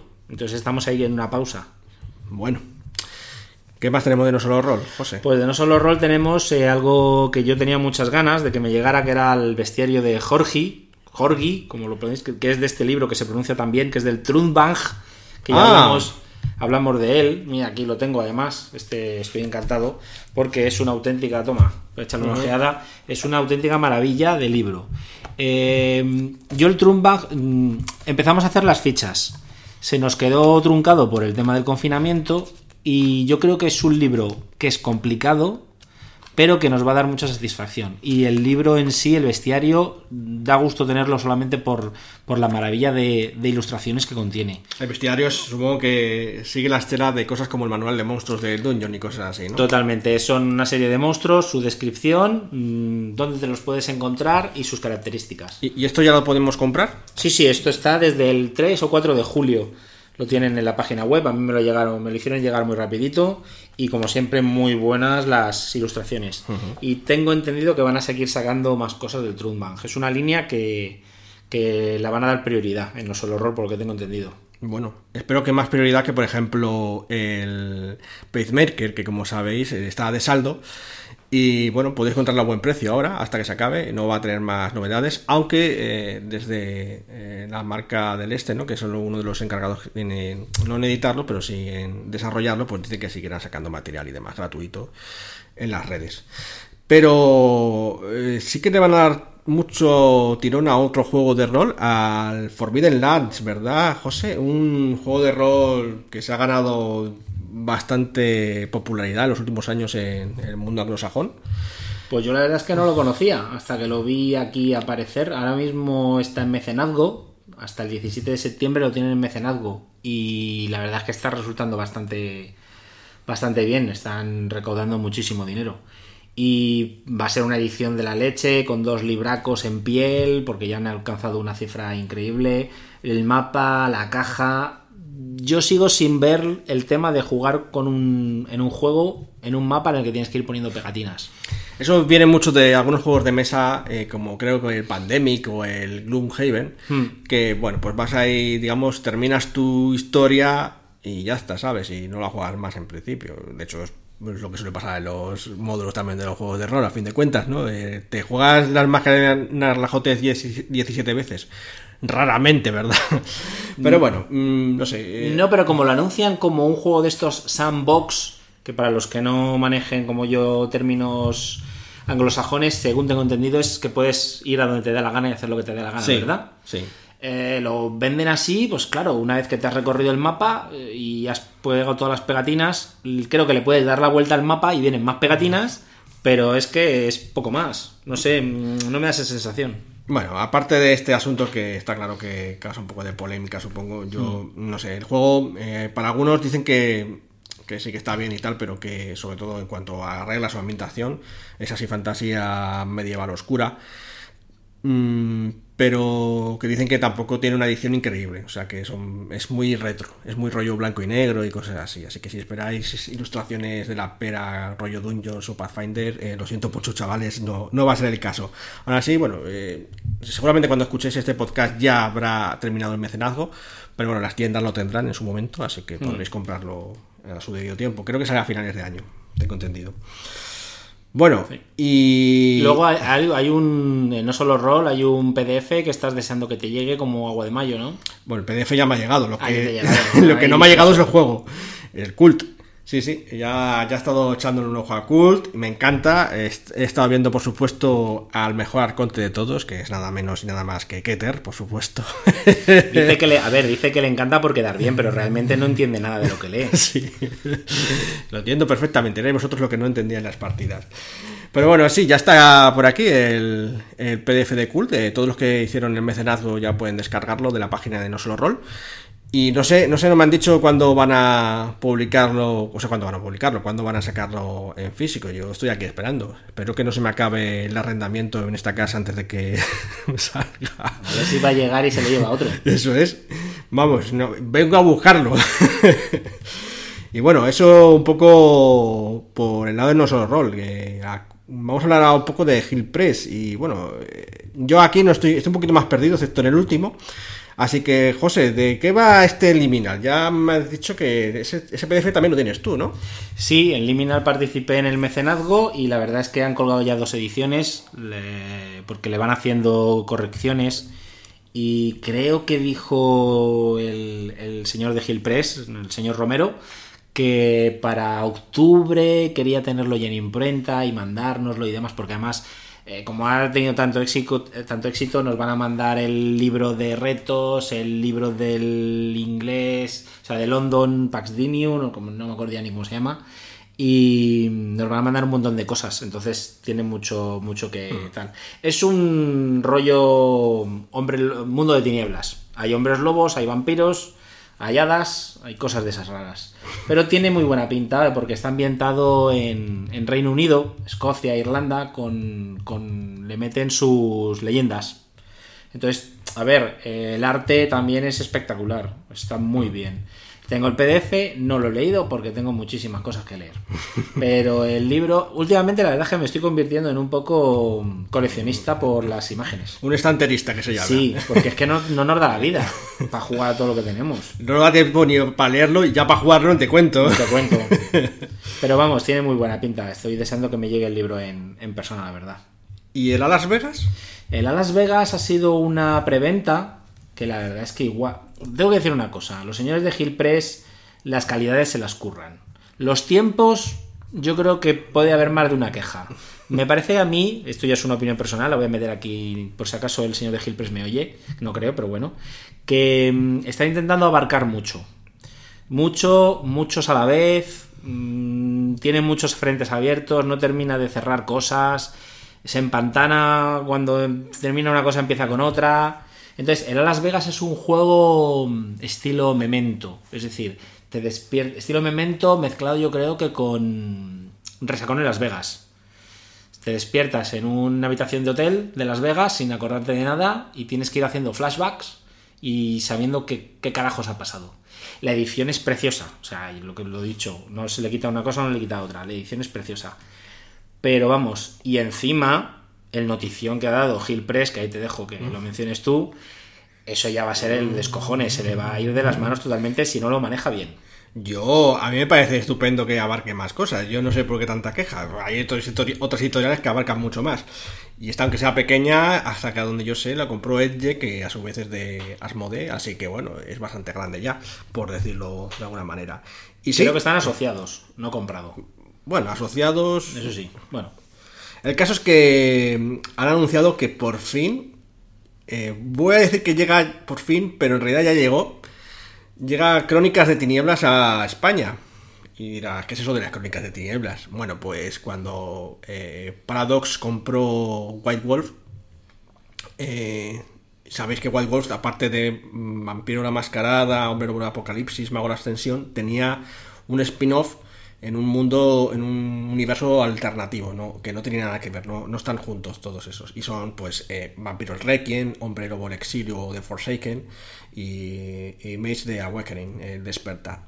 Pues bien, eh, los señores de, de, de aquí de Hill Press se han hecho con los derechos, aunque no, no- tampoco me sorprende mucho porque ya estaban haciendo lo de Sion de eh, Crónicas de Tinieblas. Y van a empezar no por el Vampiro Requiem, ni tampoco por el Hombre Lobo del Exilio, que es como lo llamo aquí la factoría de ideas. Por eso digo que ya, ya, había llegado, pero entonces se llamaba Mundo de Tinieblas 2.0 o algo así. Sí.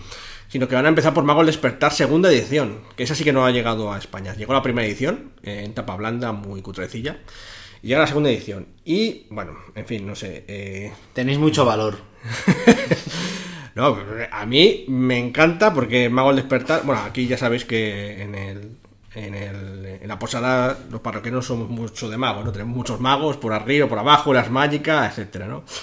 Pero Mago al despertar para mí fue, yo creo que uno de los mejores. eh, sé que habrá muchos que digan, no, porque Mago la ascensión y tal. No, mira, eh, lo siento, pero Mago al despertar eh, tiene un sistema de magia que le da sopa con ondas a, a Mago la ascensión. Sí que está basado en Mago la ascensión.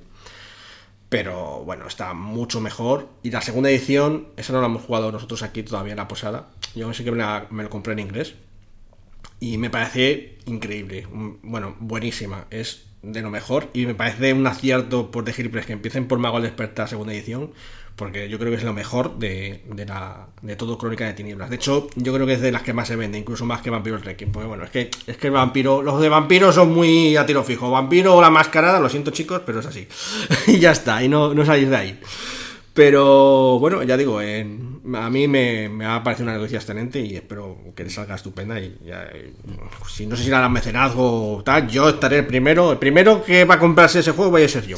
Además, lo dicho, siempre hacen arreglitos de las ediciones originales y, y la verdad es que tienen muy buena mano. Así, yo mientras tengan bolitas para enterarme de cómo funciona el sistema, me vale. pues bonita sigue teniendo. Bien, perfecto. Bueno, ¿y qué tal si ahora vamos con Debir? Debir. Yo le tengo muy perdida la pista a Debir porque su página web me parece horrible. Todo hay que decirlo también. Sí, es verdad. Eh, una de las noticias que había escuchado respecto a eso es que decían que por fin iban a poner sus publicaciones en PDF. ¡Oh, por favor, gracias, señor! Eso sí, habrá que pagar por ellas, pero bueno, no como en No Solo Roll y en otras. Eh, eh, podrían regalarlo con, con el- regalarlo, quiero decir, dártelo Sí, cuando te compras el físico. Incluirlo, sí. Pero bueno, en fin, de momento eso no se sabe. Tampoco puedo decir que no lo vayan a hacer, no sé si saben qué van a hacer. Bueno, hace poco yo me sorprendí, la verdad, con Debir viendo que habían sacado una caja de inicio de Warhammer y digo, anda. Digo, Warhammer se ha animado con la caja de inicio, ya no tenía suficiente con sacar las figuritas en el. sacar las figuritas en el. en el. en el kiosco y las pinturitas y todo lo demás. Ahora caja de inicio. La caja, esta que he escuchado, yo no la tengo, pero que tiene bastante buena calidad, que es una de las mejores cajas de inicio que, que se han hecho así en general de todas las editoriales y eso. Yo lo he visto, o sea, bueno, lo he visto en vídeos y demás, y me parece que está bastante bien. No sé, en este caso yo creo que los de, de Beer, pues mm, lo han hecho bien, en mi opinión. Y bueno, por lo visto van a tener eh, mucha...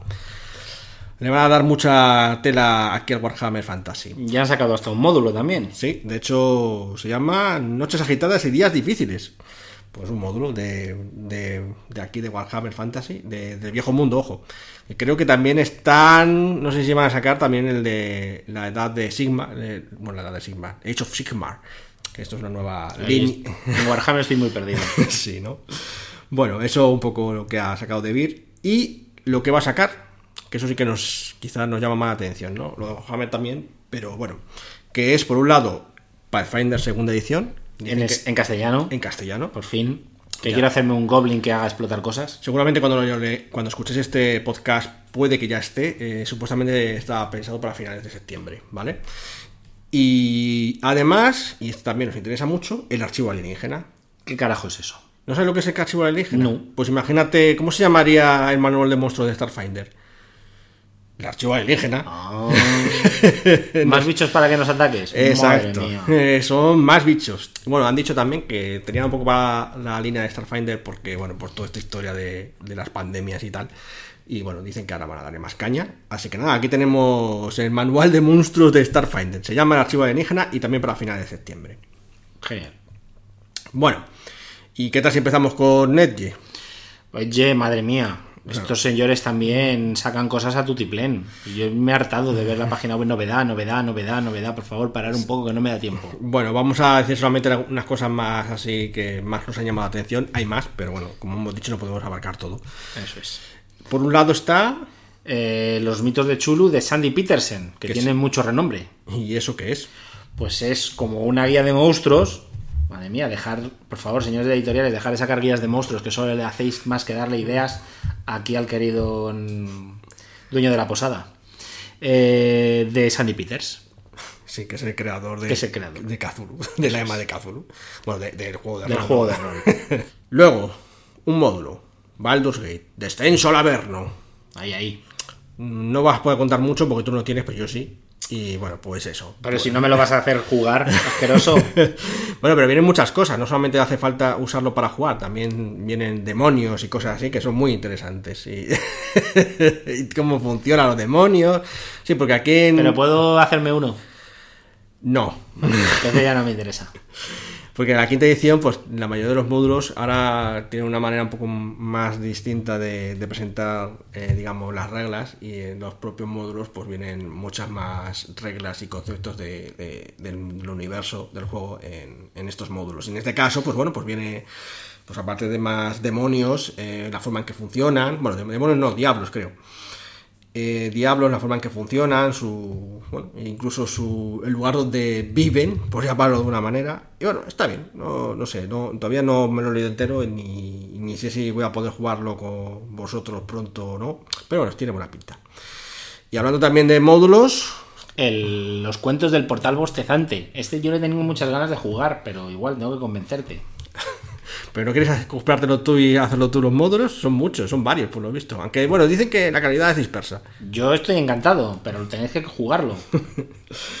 De todos modos, yo creo que para jugar y usarlo más a menudo, lo que está guay es lo que han anunciado, que es la guía de bolo. Bueno, no sé, me acuerdo, la guía de bolo, la guía de todos los bichos de bolo. Eso sí iba a decir. Adivinar qué es. Una guía de monstruos. sí, otra guía de monstruos. Sería como el manual de monstruos 2. Antes lo llamaban manual de monstruos 2, 3. Pues no, ahora le llaman la guía de bolo, que está lleno de monstruos. Y ese, pues bueno, en teoría está para octubre, pero vamos, lo vamos comentando que, que- que ya está en camino. Y en camino también está un juego que entre nosotros ha causado cierta expectación, desazón, no lo tengo muy claro. El Alien. Yo, a ver, eh, cuando ya hablamos sobre mm, eh, The Witcher, a mí el Alien me parece un juego parecido. Es decir, es un juego que tiene tanto, tanto, tanto renombre, trasfondo y cosas hechas que me parece complicado jugarlo. Es decir, para un one shot o una partida única o unos marines espaciales, me parece bien. Para hacer una crónica lo veo complicado, pero el libro en sí debe ser alucinante. No sé si es, va a ser también un juego de estos de estantería o que se va a jugar mucho. Yo creo que va a ser más de estantería, pero bueno. Sí. No en, el, en el que no puede ser de estantería es el Rune Quest. No, ese no. Tengo unas ganas tremendas. Por favor, señores, de, de sacarlo ya. Tú, tenías el Throne Quest, ¿verdad? Tengo el Rune Quest. Lo tengo, lo tengo, el original. El original. El que sacó Jock. Sí. Bueno, original de, en castellano, quiero decir. Eso es, sí. Pues sí, el Rune Quest. Y mira que lleva ya tiempo dándole vueltas el asunto, ¿eh? No, no terminaba de salir. Ya en teoría este mes o el siguiente. En octubre, bueno, no sé. Sí, esperamos que en octubre casi seguro esté ya en transporte o, o llegando a tiendas o algo así. Bueno, no podemos decir mucho más de eso. Ya cuando nos llegue hablaremos más de, de él porque Mm. tiene mucho de qué hablar. Sí. Y también para llamada de Kazulu que tendremos. Umbrales a las tinieblas. Es que los títulos de los módulos de Chulu ya suenan bien todos. A mí me gustan ya solo los nombres. Pues bueno, más módulos, ¿no? Todo tiene más. Lo que más tiene más. eh, lo que tiene más. Eh, la llamada de Kazulo son módulos y aquí, pues un poquito más. De Sí, eso. sí. Luego, sé que quieres. Te voy a dejar hoy, por ser el primero, porque sé que, sé que quieres acabar esta sección hablando sobre un juego en inglés. Así que yo primero hablaré sobre uno en castellano que tenía muchas ganas de tener, que es el Traveler. Nuestros amigos de Sugar Editorial han hecho una edición maravillosa del Traveler, manual básico. Sí, sí, lo veo aquí. Vaya pasada, ¿no? Ahí. Es súper chulo. Me encanta. Tiene un aire retro guay. Esperemos que esté más, más sencillito que el original, que también lo tenía. Y han sacado no solo el básico de entrada, sino que han sacado también la, la pantalla del director y un módulo. Es decir, ya puedes ya tienes mucho material nada más empezar para eso. Veo además que tiene sus fichitas y todo en papel guay. Sí, fichitas pre- de personajes pregenerados.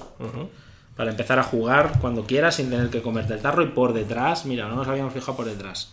Con la foto, el trasfondo, la historia del personaje. yo sí me había fijado. Lo que Ah. sí me había fijado en la parte de delante que me recuerda mucho a las típicas fichas de la llamada de Kazulo, debo decir. Así con tu- todas sus eh, habilidades y demás, ¿no? Muy, Sí. muy de ese estilo. Sí. Y Muy la retro. aventura. Y la verdad es que los precios están muy bien. Sí, Tengo ¿no? que reconocerlo. Estos los podéis conseguir en, la, en su propia página web y si no en las tiendas ya los tienen. Y Mm. estoy muy contento, la verdad. Y la pantalla es una pasada. Con su, Con su nave espacial. su nave espacial puesta ahí, sí. Es una no, no lo podéis ver, pero ahora mismo Sí. José me está enseñando ahí una nave, los mandos de una nave espacial. Sí, sí. Que eso da de cara a los, a los A los jugadores. jugadores. A cara al director de juego, Pues las tablas de siempre. Un montón de cosas. Armamento, modificadores. en blanco y negro, eso sí, la- es durita la pantalla, cuatro paneles. Sí. Y hacia afuera es a color. Con una nebulosa, unas naves que te atacan. Muy retro. Sí. Realmente muy retro.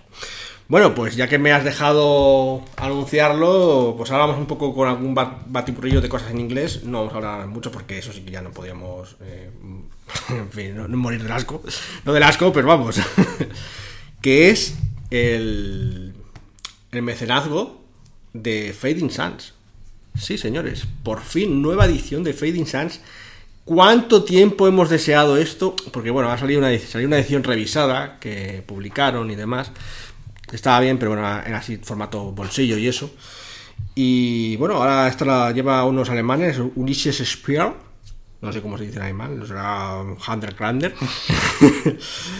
Y bueno, ha recaudado 162.000 euros. Son tres libros, creo, de personaje, crea- eh, creación de personajes, del universo. Yo he visto los, eh, los- las ilustraciones y me parece que están súper guapas. Algo así necesitaba Fading Suns para renovarse. Nuevas reglas que también les hacía mucha falta.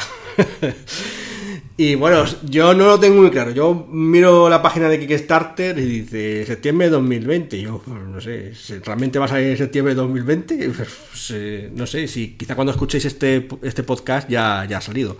Si no, pues entiendo que será para finales de año. El caso es que también este es un libro que, que va a caer aquí en la posada porque no se canta el Fading Suns. Y, Hermanos de batalla a tope.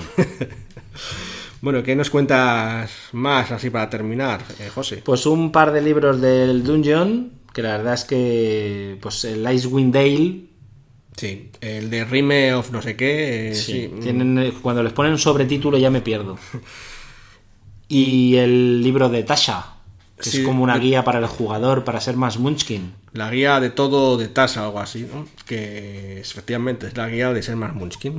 Bien, bien, señores, esto bien. Monstruos no. Friki sí. Sí, la de Wendell es un suplemento, por cierto. La de Sí. Tasa es un, un suplemento, un módulo, perdón. Y la de Tasa sí es un suplemento eh, clásico. De hecho, de los pocos que hay, porque el otro que está es la guía de todo de, De Xanatar. de Xanatar. Y esta es la de.